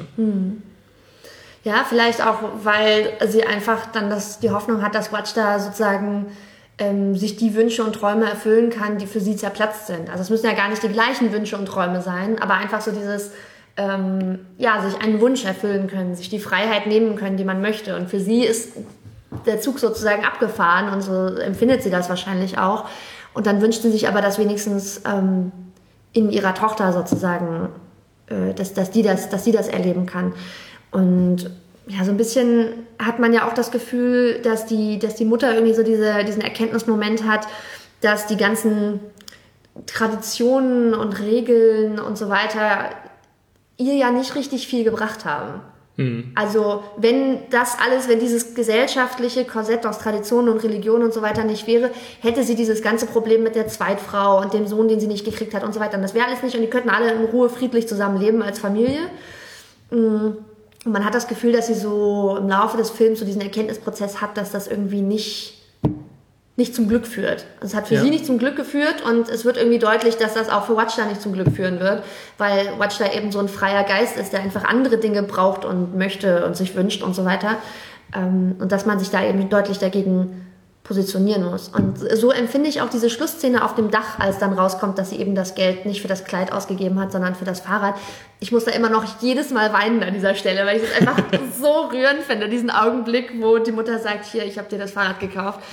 Ähm, weil das für mich so ein ganz, ganz interessanter super symbolträchtiger Moment von Bekenntnis ist. Also so wie wir am Anfang gesagt haben, Watchda hat so ganz viele kleine Rebellionen im Alltag, die vielleicht auch nicht alle sehen oder die man dann so ein bisschen unter den Teppich kehren kann. In der Öffentlichkeit Fahrrad zu fahren ist ein ganz deutliches Bekenntnis. Und ich habe das Gefühl, dass die Mutter am Ende auch sozusagen sich deutlich bekennt, nämlich für die Freiheit ihrer Tochter und auch ein bisschen für ihre eigene. Sie, sie schneidet sich ja dann irgendwie auch die Haare und sagt, ich scheiß darauf, dass mein Mann die eigentlich lieber lang möchte. Ich habe mein ganzes Leben versucht, meinem Mann zu gefallen und äh, die Version meiner selbst zu sein, die ihm am meisten gefällt. Und es hat mir gar nichts gebracht. Jetzt sitze ich hier und er hat die Zweitfrau geheiratet. Ähm, eigentlich wäre es sinnvoller, dass wir mehr die Sachen machen, die wir uns für uns wünschen und nicht die ganze Zeit versuchen, jemand anderem zu gefallen oder einer bestimmten Tradition zu entsprechen oder so. Und dann sagt sie, ja, ich habe Bock auf den Kurzhaarschnitt und das mache ich jetzt. Und sie bekennt sich sozusagen zu ihren Wünschen, aber auch zu Watchers Wünschen. Und das finde ich total, finde ich super rührend. Mhm. wobei, wobei ich es schön finde, dass, dass, dass Ende des Films, also wo sie dann wirklich ja nochmal mit, mhm. mit Abdullah das angekündigte äh, Fahrradrennen hat. Ja bei dem sie natürlich schneller ist als er, ähm, sei es nur aus Willenskraft, ähm, dass das letztlich ein offenes Ende bleibt. Also es ist ja nicht so, als ob damit jetzt klar ist, ähm, alles wird gut, mhm. sondern es wird erstmal nur klar, es gibt dieses Bekenntnis. Also mhm. das, was du meintest, sie fahren halt jetzt los. Mhm. Und alle können es sehen. Alle können es sehen, genau. Ja. Und es passiert auch erstmal noch nichts. Mhm. Und damit endet auch erstmal der Film. Also es mhm. gibt halt, das ist schon ein positives Ende, aber gleichzeitig eins, wo halt nicht klar ist, wohin geht die Reise. Ja, also ein bisschen, so was passiert zehn Minuten, nachdem der Film zu Ende ist? Genau. Wird sie da von der Religionspolizei verhaftet und ihr zu ihrer Mutter nach Hause gebracht, weil sie öffentlich Fahrrad gefahren ist? Weiß man halt nicht. so. Ho hoffentlich nicht. ähm, ich würde, glaube ich, ähm, ich, ich finde, äh, wir, wir hatten jetzt mehrfach dieses, dieses Thema von innen und außen, mhm. also dieses, wo es darum ging, irgendwie mit dem Fahrrad in der Öffentlichkeit, ist mhm. was ganz anderes als oben auf der Dachterrasse. Ähm, und es gibt ja ganz viele äh, es gibt diesen Unterschied zwischen innen und außen die ganze Zeit. Also es gibt sehr, passiert sehr viel in Innenräumen, mhm. ähm, was ich inso, insofern schon allein spannend finde, weil das halt immer die Frauenräume mhm. zu sein scheinen, mhm. jetzt aus meiner mhm. Wahrnehmung. Ähm, und diese Innenräume sind unterschiedlich markiert. Also die sind ja auch filmisch markiert, das ist schon ganz mhm. geschickt gemacht. Ähm, man hat die, die, Außenräume, die sind halt immer in, äh, in so braunen Tönen letztlich gehalten sicher auch dem Wetter, dem Klima und der, der Realität verpflichtet, mhm. aber es ist, glaube ich, auch eine, durchaus eine bewusste Entscheidung, ähm, dass halt immer alles Staub ist. Man hat immer das Gefühl von, von, von Sand als. Ich frage mich, ob man aber tatsächlich das in anderen Farben hätte ähm, filmen können. Also da hätte man schon ordentliche Filter drüber legen müssen, denn so ist einfach das Stadtbild. Die Häuser ja. sind einfach alle in so beige Sandfarben. Also es, äh, einfach alle Häuser haben diese Sandfarben und es liegt halt überall Sand rum. Also es ist halt einfach, das ist so diese Optik. Also da hätte man schon viel Kulisse aufbauen müssen, um irgendwie was, was anderes zu machen. Insofern stellt das die Realität sehr gut ja, dar. Das, das hätte ich jetzt auch vermutet, aber ja. es ist halt dann, kommt halt dann, wird halt kontrastiert mhm. mit ähm, zum einen in der Schule, mhm. ähm, wo viel Schwarz mhm. zu sehen ist. Also zum einen die Kleidung der Mädchen, die haben alle, tragen alle schwarze Kleidung. Ähm, spätestens wenn sie raustreten, natürlich dann mit Vollverschleierung meistens. Ähm, aber auch in den Räumen. Es ist viel, also wenn es in Innenräumen ist, ist viel schwarz zu sehen. Ähm, es wird dann gerade in den, dem Raum, wo dann am Schluss die Koranrezitation mhm. äh, stattfindet, wird das nochmal ergänzt durch so einen dunklen Grünton. Mhm. Die Farbe des Islam. Die Farbe des Islam, genau. Ähm, ich hatte dann auch darüber, also mir, ich, ich, wusste das zwar irgendwann, wurde aber dann auch von irgendeinem äh. Artikel darüber irgendwie nochmal dran erinnert, dass das natürlich eine, eine, eine bedeutungsvolle mhm. Farbe ist. Es ist dann aber auch total spannend, dass natürlich das Fahrrad auch grün ist. Auch grün ist. Ja. Und vor allem nicht pink zum Beispiel. Genau. Mhm. Also es ist nicht irgendwie mädchenhaft, kann es ja auch nicht sein, mhm. weil Mädchen dürfen ja eigentlich nicht, mhm. sondern aber es ist dezidiert ein grünes Fahrrad. Also hast du das Gefühl, jetzt von, von der Farbe her gesehen, dass das Fahrrad gewissermaßen auch als irgendwie religiöses Vehikel äh, versehen wird oder nicht? Weil ich konnte das, also ich, ich war mir dann nicht mehr sicher, als ich das gelesen hatte und konnte das aber jetzt, sagen wir mal, filmisch oder so nicht festmachen. Das glaube ich eigentlich nicht. Also ich hatte jetzt nie den Eindruck, dass die Farbe des Fahrrads irgendwie besonders aufgeladen ist. Also es ist schon so, dass die Farbe Grün sehr prominent ist. Ähm, in, in Saudi-Arabien. Das ist ja auch die Farbe der Fa Flagge zum Beispiel. Mhm. Die ist ja auch grün mit einer weißen Palme und zwei gekreuzten Säbeln. Ähm, und alle Moscheen leuchten ja nachts irgendwie grün. Das siehst du auch teilweise hier in Berlin oder so, dass sie immer dieses grüne Licht haben und so. Und viele Teppiche sind grün und bla bla. Und alles, ganz viele Sachen sind grün. Und ich glaube aber trotzdem nicht, ähm, dass das Fahrrad da sozusagen ähm, dass die Farbe des Fahrrads eine besondere Symbolkraft hat. Hat sie also nicht intendiert, glaube ich, von der Filmemacherin. Was mir daran nur immer auffällt und was ich ganz interessant finde und woran ich mich erinnert fühle, ist, dass das Fahrrad eben, wie gesagt, nicht pink ist und nicht mädchenhaft ist. Was aber eigentlich eher darauf verweist, dass diese ganze Thematik mit der rosa-hell-blau-Falle jetzt bei uns in Deutschland einfach völlig aus dem Ruder gelaufen ist und dass man dass es auch interessant ist, den Blick mal woanders hinzurichten, um sich wieder daran zu erinnern, dass das nicht gegeben ist. Also das ist jetzt eine Sache der Farbkodierung. Ähm, Watchda hat ja auch die Klamotten, die sie sonst anhat, wenn sie nicht die Abaya trägt. Das ist ja auch nicht irgendwie so ein Prinzessin Lilifee-Kleid oder irgendwie sowas, ne? Sondern sie ja. hat halt irgendwelche normalen Sachen an, die jetzt nicht ähm, gendermäßig kodiert sind. Und das ist auch einfach, also also dieses rosa-blau-Ding, das ist in der arabischen Welt jetzt nicht so übertrieben krass, wie es jetzt zum Beispiel hier in Deutschland ist. Und das korreliert auch noch zu vielen anderen Sachen, zum Beispiel, dass ähm, naturwissenschaftliche Studiengänge ganz natürlich von ganz vielen Frauen ähm, belegt werden und das ist dieses Narrativ von Naturwissenschaft oder Mathe oder so, das ist nichts für Frauen oder Technik und IT und so, das gibt es de facto gar nicht. Es ist sogar so, dass irgendwie Frauen eher in Ingenieursstudiengänge strömen, ähm, als jetzt in irgendwas mit Kunst oder, weiß nicht, Sprache oder irgendwas Geistiges oder so.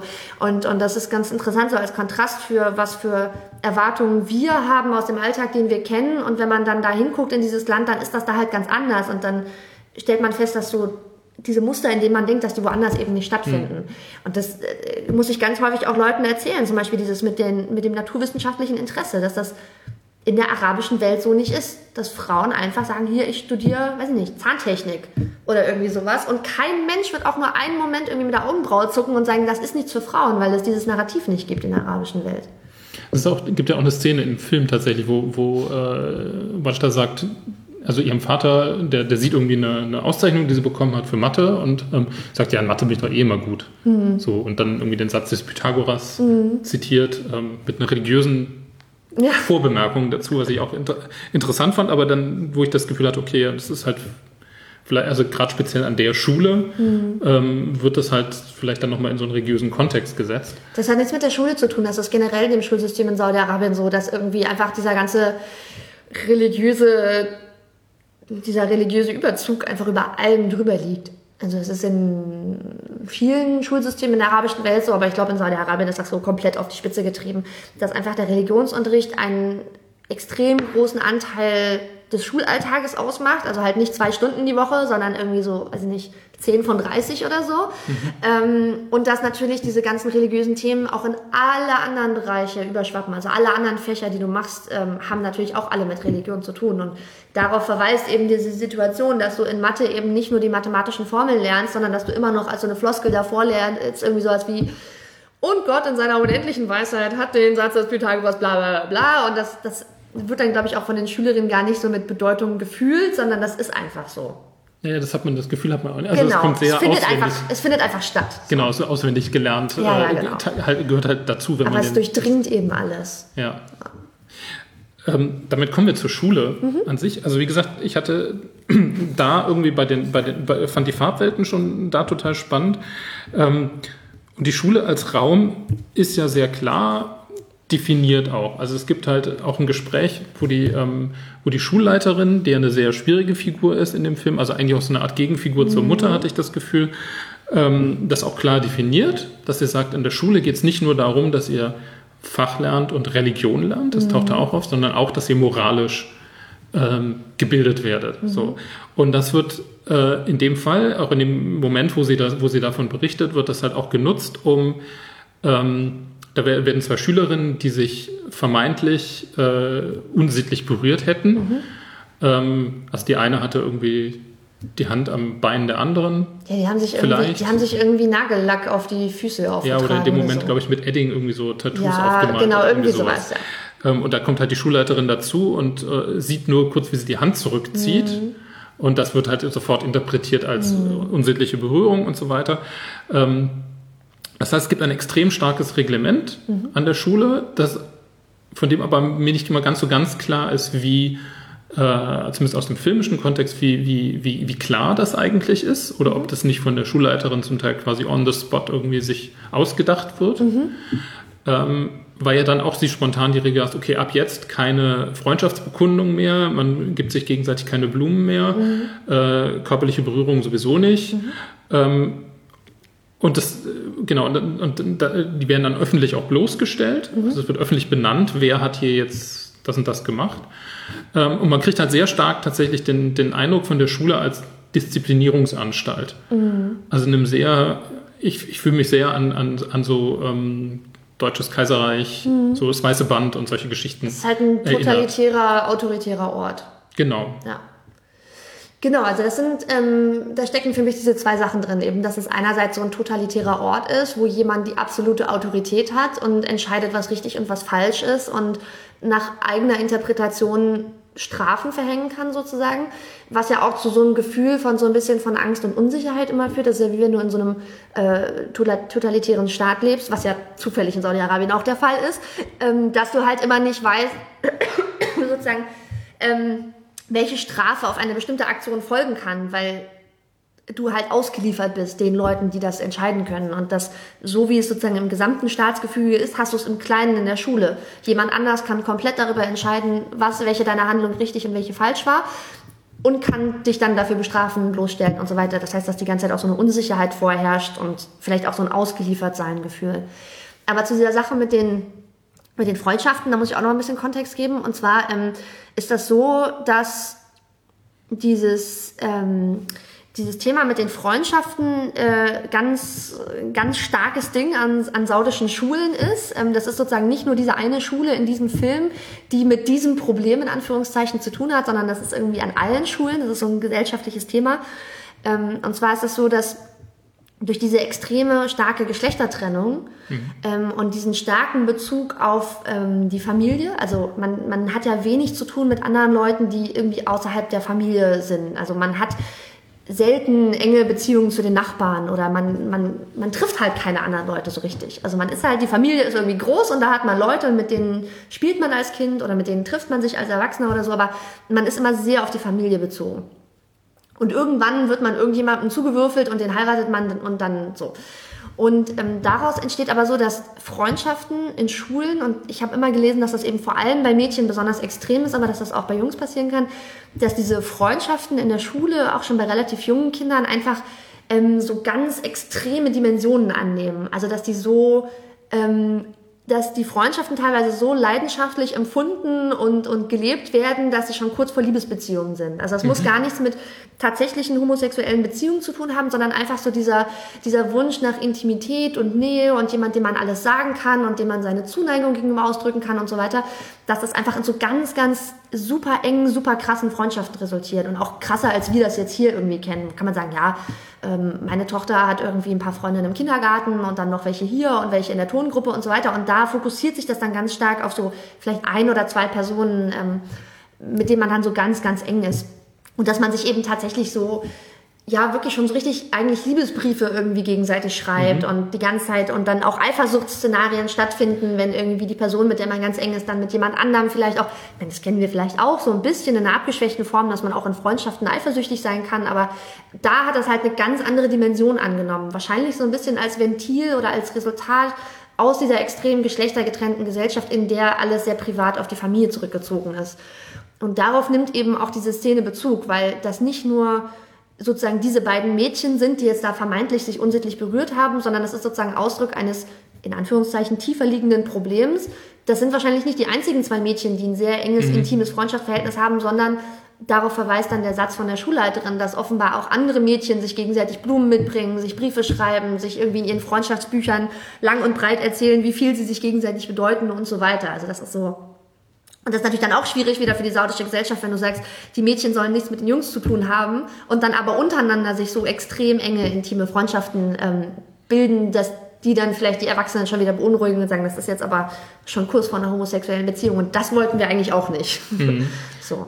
Weil das war so, also für mich äußerte sich das erstmal jetzt ohne dann den, den Kontext, mhm. den du jetzt gerade gegeben hast, hat sich das halt tatsächlich erstmal primär als Angst vor, vor mhm. einer homosexuellen. Das ist natürlich Beziehung auch da, ja, ja, das spielt gesehen. natürlich auch ein Spiel, klar. Ja. Das spielt auch eine Rolle. Weil das, das ist ja sonst ein Thema, das in dem, in dem Film gar nicht weiter aufscheint. Ja. Ähm, jetzt auch nicht unbedingt, der, nicht unbedingt zwangsläufig da reingeschoben werden muss. Mhm. Aber wo ich das halt schon interessant fand, ja, und wo, wo das mhm. für mich erstmal so aufscheinte, aber der zum, zumal ja die Freundschaft zwischen diesen beiden Mädchen, also es wird gezeigt, dass sie viel zusammen machen und so, aber sonst die nicht. Die wird ja gar nicht als extrem dargestellt. Nee, so eine ganz normale Freundschaft genau. und so. Aber das ist sozusagen, das ist so, diese Szene und auch die, die kleine Ansprache der Schulleiterin ist sozusagen so ein kleiner Einblick oder die Spitze eines Eisberges für eine größere darunterliegende Geschichte oder Thematik, die in der saudischen Gesellschaft stattfindet. Mhm. Also das gibt's ja auch noch an anderen Stellen, ist mir das in dem Film aufgefallen, dass sowas angerissen wird, was halt einen größeren gesellschaftlichen Kontext hat. Da gibt's ja, es geht ja dann immer um diesen Schnurrbart-Onkel von Abdullah, der irgendwie so ein Lokalpolitiker ist. Und es gibt eine Stelle, wo die Mutter von Wajda so am Rande sagt, ähm, ach so, es geht dann darum, dass die Mutter von Wajda rauskriegt, dass Wajda Abdullah erlaubt hat, diese Lichterketten aufzuhängen. Und Wajda hat, hat sich schon gedacht, dass sie ihre Mutter besser nicht fragt, weil die Mutter dann auch tatsächlich dagegen ist und sich so ein bisschen ärgert, dass Wajda das Abdullah erlaubt hat. Und dann sagt die Mutter von Wajda zu ihr, ähm, wir wollen das nicht, wir wählen den Schnurrbartonkel nicht, er ist keiner von uns. Und das verweist auf diese, diese Stämme-Tradition in Saudi-Arabien, dass eben noch ganz viel so in Clans und Sippen und Familien gedacht wird. Dass offensichtlich die Familie von Abdullah sozusagen einem anderen Stamm zugehört als jetzt die Familie von Watchda. Das spielt ja eigentlich keine Rolle. Und es geht jetzt auch nicht darum, was der Politiker irgendwie inhaltlich tut oder nicht tut, sondern das ist so ein Zugehörigkeitsgefühl nach Sippen, nach mhm. Clans. Also einerseits ist natürlich die, die eigentliche Familie ist natürlich irgendwie ein ganz wichtiger Bezugspunkt und sehr groß, aber die ordnet sich ja dann immer noch in den größeren Kontext ein, dass die Familie dann zu einem ganzen Clan und zu einem Stamm gehört und dass daraus irgendwie so ein Selbstverständnis und ein Selbstbewusstsein gezogen wird, eben auch in Abgrenzung zu anderen Stämmen, dass man mhm. sagt, die gehören nicht zu uns. Die leben halt in der gleichen Straße und sind genauso Saudis wie wir, aber die gehören nicht zu uns. Das ist ein anderer Stamm. So. Das ist jetzt nur ein anderes Beispiel für so die Spitze eines Eisberges, der so rausguckt aus der Geschichte und wenn man da drunter guckt, dann sieht man noch ganz viel zusätzliche Bedeutung sozusagen. Würde das dann aber auch eine Rolle spielen für, für Hochzeiten für äh, ja. so, also dass man mhm.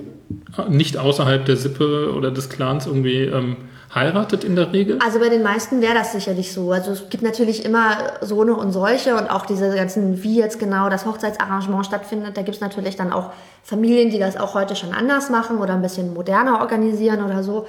Oder es ist ja auch nicht so, dass jede Ehe tatsächlich arrangiert ist oder so, aber im Großen und Ganzen kann man schon sagen, dass darauf sehr stark geachtet wird, aus welchem Stamm oder aus welchem Clan jemand kommt, wenn die zusammengewürfelt werden. Ähm, du musst ja auch denken, dass dann natürlich bei diesen Hochzeiten, wo dann sehr, sehr viele Leute sind, die werden auch alle so im Großen und Ganzen einem Stamm angehören. Das sind dann natürlich extrem weit verzweigte Familien. Das heißt, du kennst die gar nicht alle und hast auch gar keinen Überblick darüber. Und das sind jetzt nicht die, die man zu seiner direkten Nuklearfamilie dazu rechnen würde, aber irgendwie über sehr, sehr viele Ecken ist man da mit allen Leuten innerhalb dieses Stammes ähm, verwandt. Aber es ist ja auch so, dass in der arabischen Welt auch in Saudi-Arabien und auch in Ägypten und so, es wird ja sehr, sehr häufig auch unter Cousins geheiratet. Mhm. Ähm, und das gehört natürlich auch dazu, weil das ist ja dann innerhalb der Familie halt so ein bisschen außerhalb der Nuklearfamilie, aber nicht so weit außerhalb. Was wiederum zu neuen Problemen führt, dass zum Beispiel ähm, statistisch gesehen bestimmte Behinderungen sehr viel häufiger auftreten als in der westlichen Welt, weil eben sehr viel enger innerhalb der Familie geheiratet wird. Hm. ja. Dreht sich weiter und weiter. Ja. Ähm, zum Schluss nochmal vielleicht so, so in Richtung des, des, des, Abschlusses vom Film. Also es ja. geht ja. Ganz kurz, ich habe noch, ja? ich habe zwei Sachen. Die eine Sache hat auch mit dem Schluss des Films zu tun. Die andere Sache, ich wollte noch auf eine Sache zurückkommen, die du vorhin angesprochen hattest. Und zwar auf dieses Thema Innen und Außen und auf diese Räume. Du hast ja dann immer hauptsächlich geredet über so diese, diese Farbgebung und so. Ähm, aber es gibt sehr, sehr viele Sachen, auf die man da auch noch achten kann bei diesem Thema Innen und Außen. Was mir zum Beispiel stark aufgefallen ist, dass, ähm, dass Türen auch immer eine große Rolle spielen. Mhm. Also es geht ganz viel um Türen, durch die man durchgeht und die auf oder zu sind. Und es wird halt ganz häufig so durch eine Tür durchgeschlüpft. Also mehrfach kommt ja zum Beispiel diese Freundin von der Mutter, Leila, zu Besuch, die auch in einem Krankenhaus arbeitet. Ähm, und die die Mutter macht dann die Tür auf, ist aber nicht verschleiert. Das heißt, sie versucht so von außen nicht gesehen zu werden von der Straße und sagt, komm schnell rein. Und auch Watchda guckt manchmal nur so halb aus der Tür raus, wenn sie sich mit Abdullah unterhält, aber geht jetzt nicht raus auf die Straße, um sich mit ihm zu unterhalten, weil sie nicht ordentlich angezogen ist oder so, ähm, dass sie dann rausguckt. Und da schwingt auch immer ganz viel mit über dieses Verständnis von Öffentlichkeit und privater Raum. Ich habe das ganz stark gemerkt, als ich das erste Mal ein Jahr in Kairo gelebt habe und dann auch später die zwei Jahre in Saudi-Arabien, ähm, dass diese, diese Trennung zwischen dem öffentlichen und dem privaten Raum, ich habe die viel, viel intensiver erlebt als jetzt hier in Deutschland. Natürlich hast du auch hier einen Unterschied zwischen, was du zu Hause auf deinem Wohnzimmer anziehst und wie du dich da benimmst und wie du dich fühlst im Verhältnis zu, wenn du irgendwie auf der Straße auf dem Weg zum Supermarkt bist. Aber trotzdem ist diese Diskrepanz einfach viel, viel krasser und diese Schere geht viel weiter auseinander, wie man sich unterschiedlich verhält und was man unterschiedlich anhat und was angemessen ist und wie man sich auch in der Interaktion mit anderen Menschen benimmt. Ähm, das ist einfach ganz anders ähm, in der arabischen Welt. Und manchmal sieht man das in so Szenen. Es gibt ja dann zum Beispiel auch eine Szene, wo die Mutter mit Watch da auf dem Dach steht und sie gucken irgendwie runter und dann guckt jemand hoch. Ich glaube, das ist, ich weiß gar nicht, ist das dieser, dieser Moment, wo da dieser, dieser Empfang ist bei dem Schnurrbartonkel, glaube ich. Ich glaube schon. Ja. Und dann, dann guckt jemand, ich glaube, der Vater guckt hoch, sie gucken runter und sehen den Vater von Watch da, der da eben auf dieser Feier ist. Und dann gehen sie so schnell in die Hocke, weil jemand anders auch hochguckt, damit niemand sie da auf dem Dach stehen sieht, weil sie halt nicht gesehen werden dürfen. So.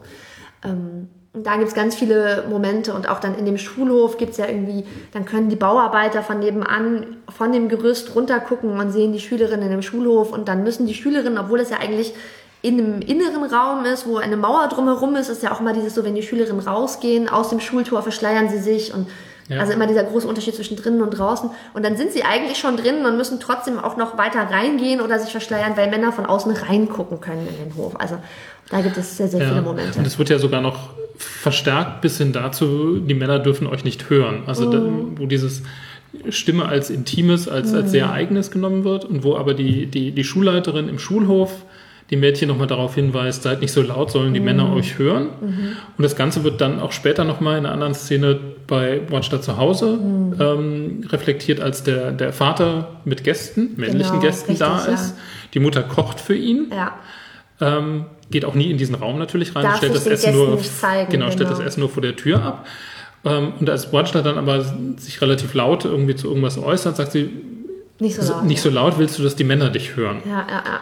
Ja, also wo klar ist, dass sogar der Kontakt über das reine Hören schon, mm. schon als Problem wahrgenommen wird. Genau, das schlägt sich natürlich auch noch in ganz vielen anderen Sachen nieder. Also ähm, das ist ja so eine äh, in der arabischen Welt so eine Erzählung in Märchen oder in der Literatur oder auch in Liedern oder so in der ganzen Kunst, dieses Motiv, dass man irgendwie den Blick auf eine Frau in einem Innenhof erhascht hat oder dass man die Frau noch nicht mal gesehen hat, sondern man hat sie nur singen hören, während sie die Wäsche aufgehängt hat oder so. Das heißt, das wird halt tatsächlich dadurch, dass es irgendwie versucht wird, dass, dass versucht wird, das zu vermeiden, diesen Kontakt und dass man sich sieht oder hört oder so, wird das natürlich total übertrieben erotisch aufgeladen. So dieses, ich habe einen Blick auf eine Frau erhascht, als ihre Haare nicht verschleiert waren und würde jetzt halt irgendwie so als jemand in Deutschland so mit den Achseln zucken und sagen, naja, und wenn das aber so was Besonderes, so was Verrücktes, Verruchtes ist, dann ist das natürlich ganz anders aufgeladen, auch mit mhm. der Stimme dann. Mhm. Ja. Was natürlich auch wiederum dafür spricht, dass halt all das, was, was wir halt ähm, also das ist generell halt die Frage, was ist eigentlich dann erotisch oder was nicht, halt mhm. halt natürlich so einen extrem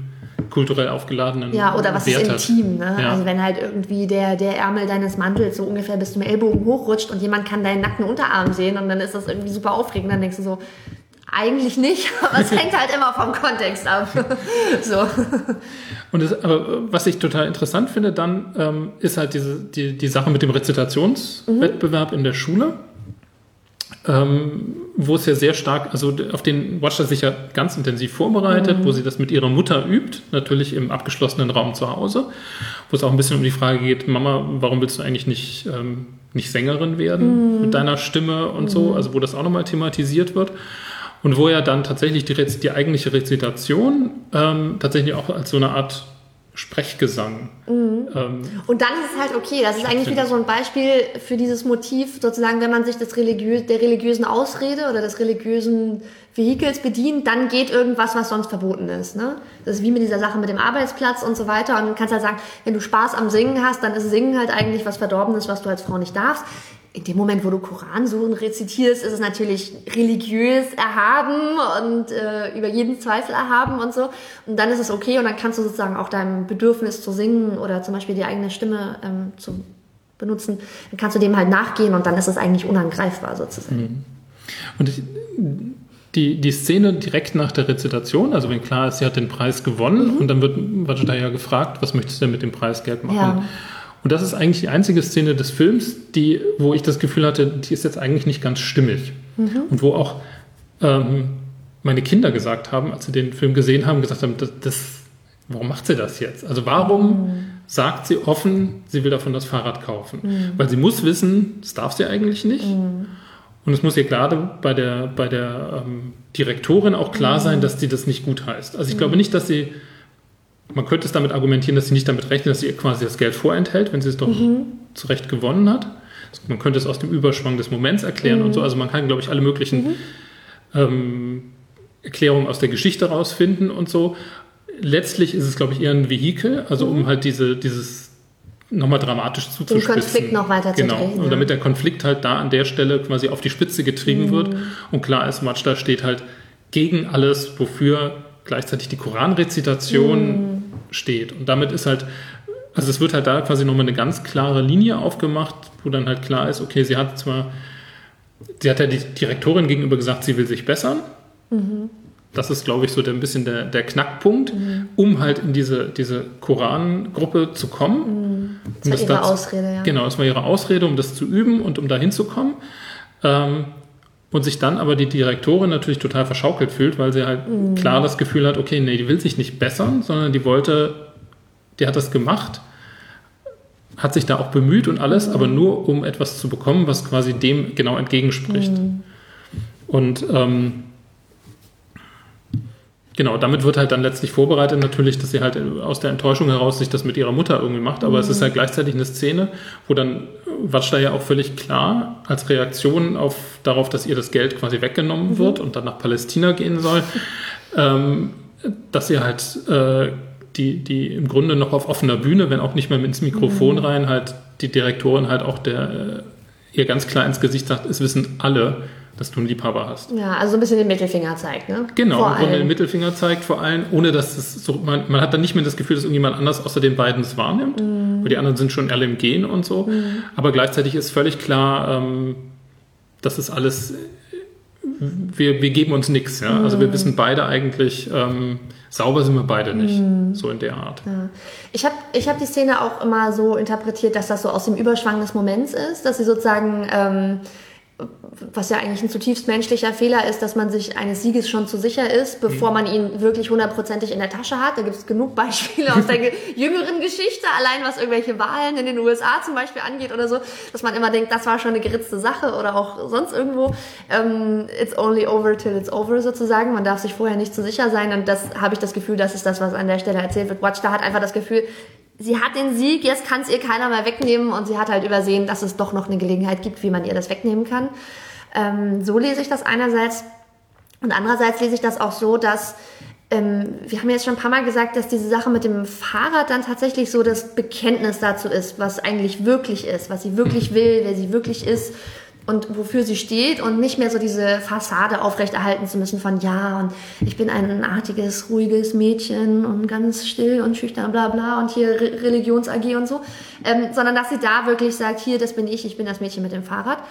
Und ähm, ich habe das Gefühl, dass sie da eben dieses Bekenntnis schon einen kurzen Moment zu früh rauspustet, sozusagen, bevor sie ihre Stellung wirklich komplett 100% gesichert hat, dass sie sich das auch leisten kann, sich dazu zu bekennen und, und, und sozusagen sicher auf beiden Füßen zu stehen.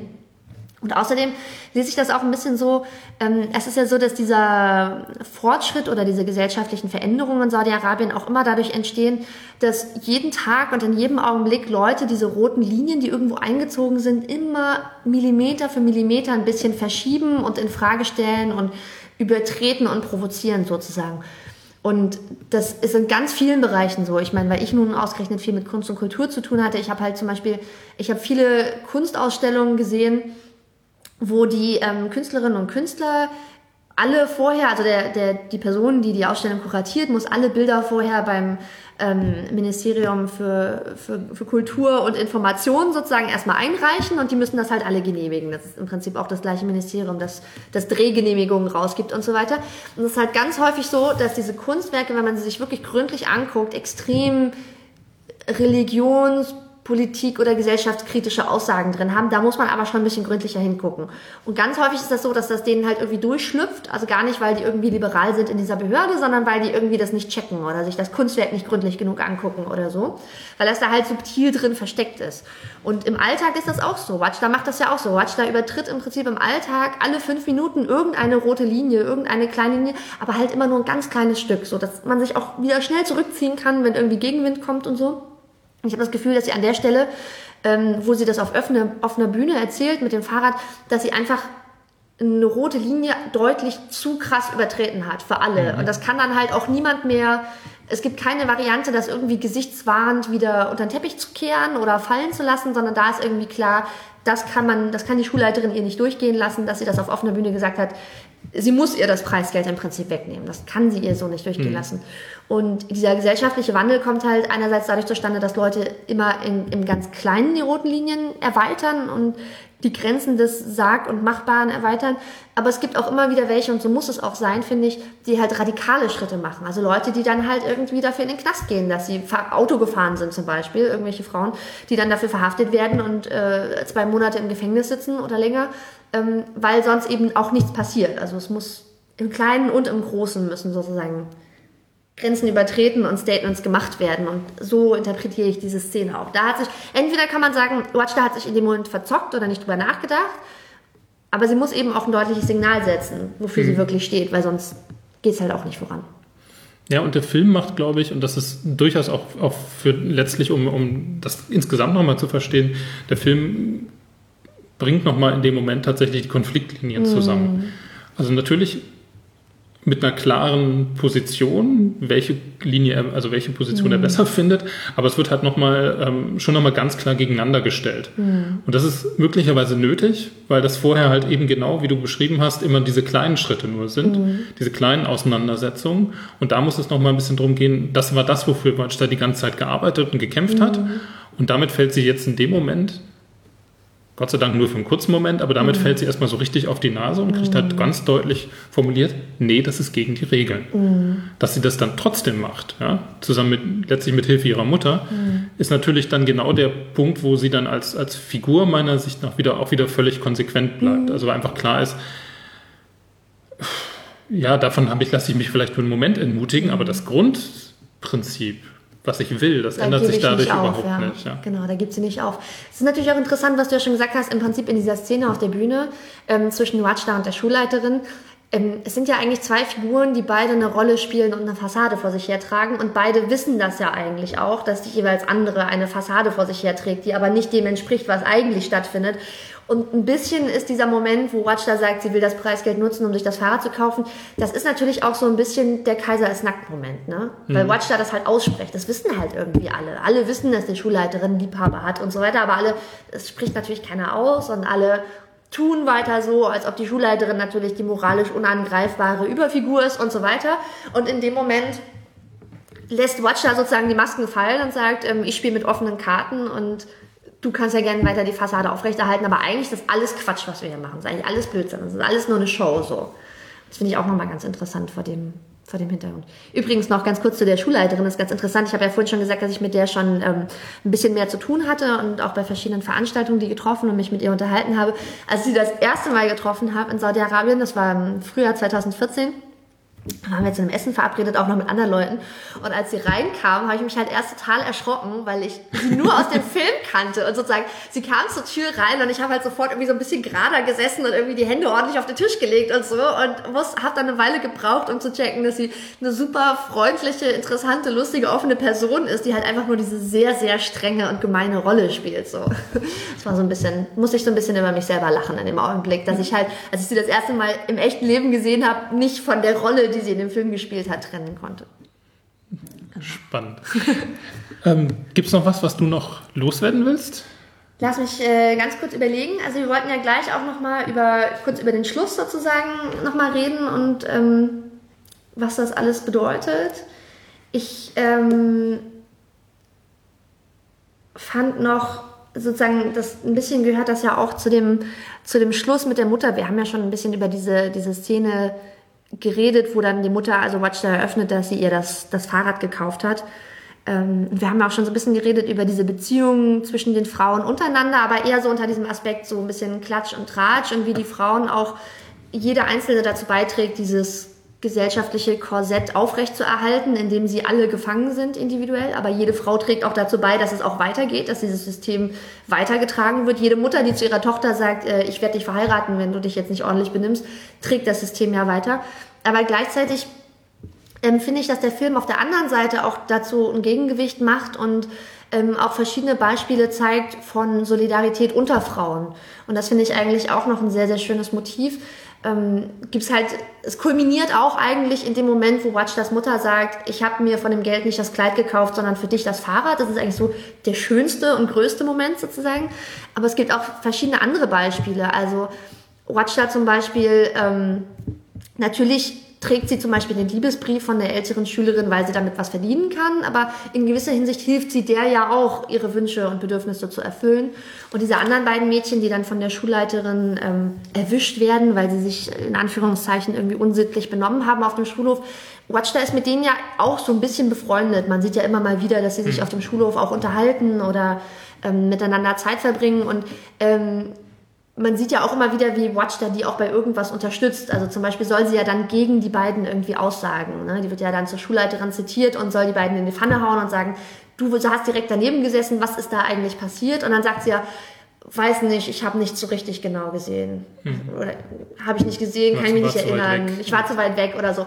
Und das ist so dass das Maximale, was sie in dem Moment sich leisten kann, um die anderen beiden zu decken, aber trotzdem und, und sie schafft es, also es, es, es, hilft ja jetzt auch nicht, dass irgendwie, die Mädchen werden ja trotzdem öffentlich bloßgestellt und bestraft. Aber vielleicht wäre es schlimmer ausgefallen, wenn Watch da in dem Moment nicht, wenigstens nichts Belastendes gesagt hätte, so. Mhm.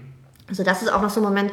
Und dann, du hattest das in dem Kontext mit dem Klatsch und Tratsch auch angesprochen, aber diese Freundin von Watch, das Mutter Leila, die in dem Krankenhaus arbeitet, spielt ja auch eine sehr wichtige Rolle für die Mutter, um andere Perspektiven aufzuzeigen und sie dabei zu unterstützen, ihr Leben so zu ändern, dass es irgendwie ein bisschen selbstbestimmter ist. Ähm, sie sagt ja zum Beispiel, hey, ich arbeite hier im Krankenhaus und das ist ein cooler Job, ich verdiene mehr, ich bin nicht so eingeschränkt, ich muss gar nicht voll verschleiert sein, die stellen den Transport dazu, jetzt habe ich nicht mehr den ganzen Ärger mit dem Fahrer und bin da nicht so von abhängig und so weiter, das wäre voll cool und möchtest du dich da nicht auch bewerben und sie so ein bisschen sanft immer pusht und an die Hand nimmt, dass die Mutter ja dann am Ende tatsächlich sich auch ähm, eine Bewerbung für das Krankenhaus mitnimmt und so, ja. obwohl sie sich immer so ein bisschen ziert. Aber das ist eigentlich auch eine ganz, ganz rührende Beziehung, finde ich, wo man sieht, dass die eine Frau, die sozusagen sich schon ein bisschen freigeschwommen hat, der anderen, in dem Fall Watch, das Mutter so ein bisschen die Hand reicht und sagt, hier, ähm, ich bin für dich da, ich helfe dir das finde ich auch ein sehr, sehr schönes Motiv und deswegen wollte ich das jetzt auch nochmal noch mal kurz ansprechen. So, weil ich finde den Film wirklich bemerkenswert. Du hast es vorhin schon gesagt, der Film übererfüllt den Bachelor-Test, ja. Und das ist ja an, und für sich schon sowas, was, glaube ich, sehr, sehr viele Leute wahrscheinlich total überraschen wird, weil sie das einfach nicht denken. Wenn sie hören einen Film aus Saudi-Arabien, dann denken sie nicht, dass der Film von einer saudischen Regisseurin ist, und dann würden sie sicherlich nicht denken, dass in den Hauptfiguren nur Frauen auftreten. Das finde ich schon sehr besonders. Ich meine, wie viele deutsche oder Filme oder amerikanische Hollywood-Filme fallen dir ein, die so ein Verhältnis von Rollen zueinander haben. Also abgesehen von jetzt zum Beispiel so ein französischer Film wie Acht Frauen oder so zum Beispiel, ja, wo ja. irgendwie acht Frauen vorkommen und ein Mann, den man nur ganz am Ende einmal kurz sieht. Aber das ist halt nicht so üblich. Und dass der erste saudische Film ausgerechnet einer ist, wo die Frauen dieses Übergewicht haben, die nicht stereotyp dargestellt werden, sondern differenziert Einerseits sozusagen mit, den, mit dem gesellschaftlichen Korsett, in das sie eingezwängt sind und andererseits auch mit den Freiheiten, die sie sich erkämpfen und dieser Solidarität untereinander, das finde ich schon sehr, sehr toll. Also das sind halt Themen oder filmische Aufstellungen, die ich mir auch für den deutschen oder den amerikanischen Film mehr wünschen würde. Mhm. Wobei ich finde es nochmal insofern bemerkenswert, als es wahrscheinlich ähm, wenn wir jetzt einen Film hätten aus Saudi-Arabien, bei dem quasi Männer die Hauptrolle spielen, das ist quasi, wenn wenn der Fokus halt auf jeweils einem Mann oder einer Frau ist, dann ist es fast schon automatisch so, habe ich jetzt zumindest das Gefühl, auch aus dem, was, was du berichtet hast, dass man, wenn man, wenn man das, wenn man die Gesellschaft quasi in ihrem jetzigen Status irgendwie ähm, einigermaßen realistisch abbilden will, mhm. dass man sich halt dann quasi immer auf das eine oder auf das andere Geschlecht konzentriert, einfach weil halt die Grenzen an vielen Stellen so also auch die, die, kommunikativen Grenzen, die Möglichkeiten der Interaktion so klar sind, dass, dass es gar nicht so einfach wäre, gewissermaßen bei, also man müsste halt beide Seiten dann immer zeigen.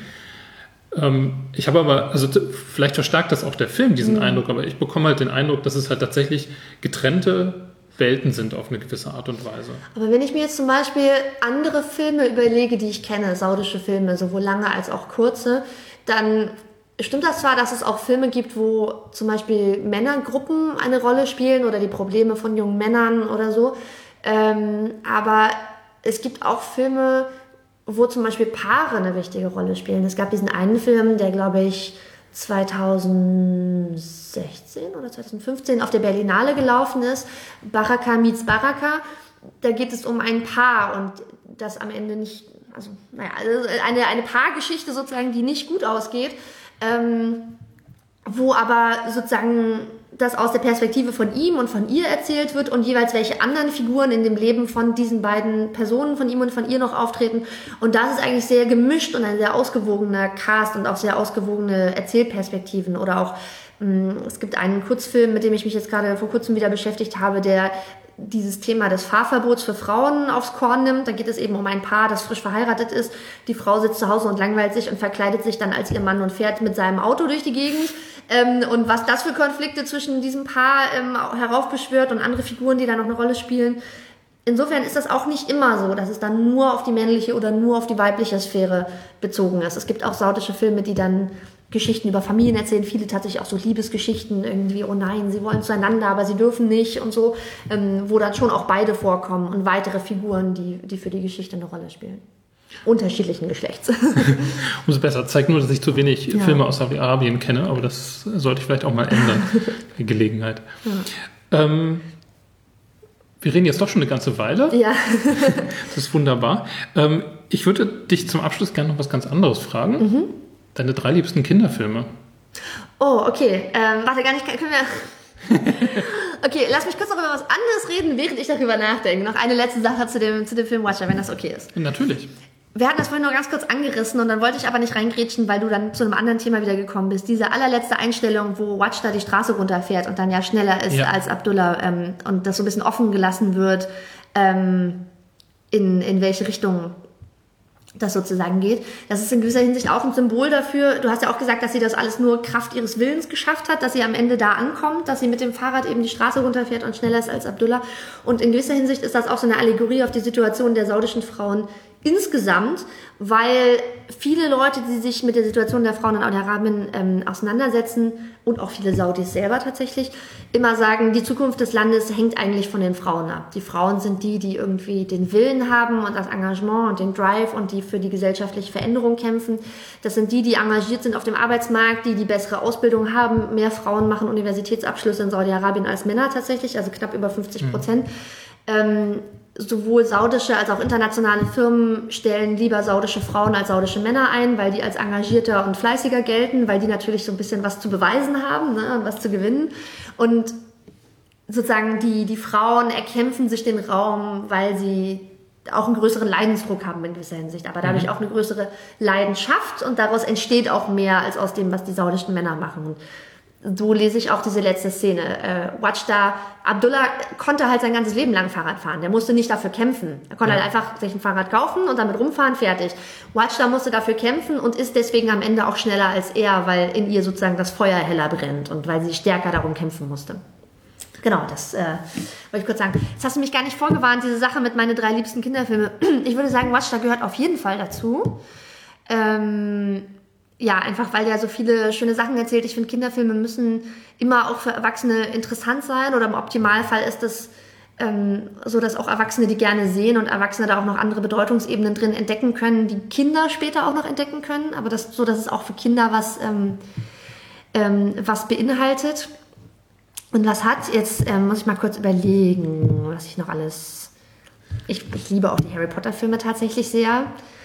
Ähm, ich finde Ronja Räubertochter ganz toll, diesen alten Film. Es gibt so ein paar DDR-Kinderfilme, die ich total cool finde. Ähm, das Schulgespenst zum Beispiel, wo es auch um eine sehr störrige weibliche Hauptfigur geht. Ähm, ja, das Schulgespenst finde ich, glaube ich, auch ganz cool. Also es gibt noch, glaube ich, viele andere. Wenn du mich mit ein bisschen vorgewarnt hättest, hätte ich mir noch viele andere überlegen können. Jetzt so from the top of my head habe ich so ein bisschen Schwierigkeiten. Ähm, aber Watchda gehört auf jeden Fall dazu. Ist auf jeden Fall bei den Top 3 dabei. Es muss ja auch gar nicht vollständig sein. Okay, es geht gut. einfach nur ein bisschen drum, ähm, also die Frage stelle ich mhm. öfter und es geht mir eigentlich so ein bisschen drum, so eine Breite zu kriegen und zu hören, mal auch von Filmen, von die ich zum Beispiel gar nicht kenne. Also Schulgespenst mhm. zum Beispiel kenne ich nicht, habe es mal mhm. gehört vage, aber mhm. ähm, finde das dann immer spannend, sich mal anzugucken, was da eigentlich noch so zu sehen ist, was es noch für Filme gibt, die ja. ich auch gar nicht kenne, die anderen Leuten vielleicht wichtig sind, aus welchen Gründen auch immer. Ja. Na, dann kannst du dir den ja zum Beispiel mal angucken. Also was Schulgespenst und Watch da eben beide gemeinsam haben, ist, dass da sehr eigensinnige, coole Mädchenfiguren auftreten. Und das finde ich schon sehr wichtig, weil dieses Geschlechterungleichgewicht in, in Film und Fernsehen, das ist ja nicht nur bei Erwachsenenfilmen ein Problem, sondern auch bei Kinderfilmen. Da ist doch gerade vor kurzem auch eine Studie rausgekommen. Es gab jetzt mehrere Untersuchungen, sowohl was so allgemein die Repräsentation von Männern und Frauen in Film und Fernsehen angeht, aber eben auch vor allem bei Kinderfilmen und ja. Kinderfernsehfilmen und dass es da ein extremes Ungleichgewicht gibt von männlichen Figuren oder männlich konnotierten Figuren, selbst welchen, die nicht menschlich sind, dass die irgendwie ja. häufiger animierte Figuren oder Tierfiguren oder so, dass die viel häufiger männliche Figuren sind und es viel weniger weibliche Figuren gibt, die im Zentrum stehen oder die nicht nur irgendwie Sidekicks sind. Ähm, Insofern finde ich auch manche so Erich Kästner-Geschichten irgendwie cool. Emil und die Detektive, wo dann Ponyhütchen auftritt. Oder das doppelte Lottchen zum Beispiel ist auch ein ganz toller Film. Ach, guck mal, das doppelte Lottchen, davon gibt es mehrere Verfilmungen. Und da gibt es eine aus den 90er Jahren, die ich sehr, sehr oft gesehen habe und die ich sehr heiß geliebt habe. Und wenn man den Film sieht, dann schreit er auch wirklich, ich bin aus den 90ern, weil die einfach so, so einfach diese ganze Optik von dem Film und was die anhaben und wie die reden und so. Das ist einfach, der Film ruft, ich bin im Jahr 95 gedreht worden oder so. Aber der ist trotzdem total cool, weil der diese Geschichte vom doppelten Lottchen sehr sehr modernisiert ähm, und in die, in die Jetztzeit holt. Und deswegen, wenn ich mal Kinder habe, dann möchte ich auf jeden Fall, dass unabhängig davon, ob ich Jungs oder Mädchen kriege, dass die auch ein, ein breites Angebot haben von interessanten Mädchenfiguren, die nicht irgendwie nur schüchtern und schlau sind und sich Sorgen machen, ob ihre Lackschuhe schmutzig werden, sondern die irgendwie ihren Weg gehen und ihren Wünschen nachgeben und äh, keine Angst davor haben, große Träume zu haben. Und deswegen finde ich das wichtig, dass es auch solche Filme gibt, die sowohl Jungs als auch Mädchen angucken können. Perfektes Schlusswort. Vielen Dank. Danke für die Einladung. Ich habe mich sehr gefreut, darüber reden zu können. Und danke allen, die zugehört haben. Bis zum nächsten Mal. Tschüss, vielen Dank.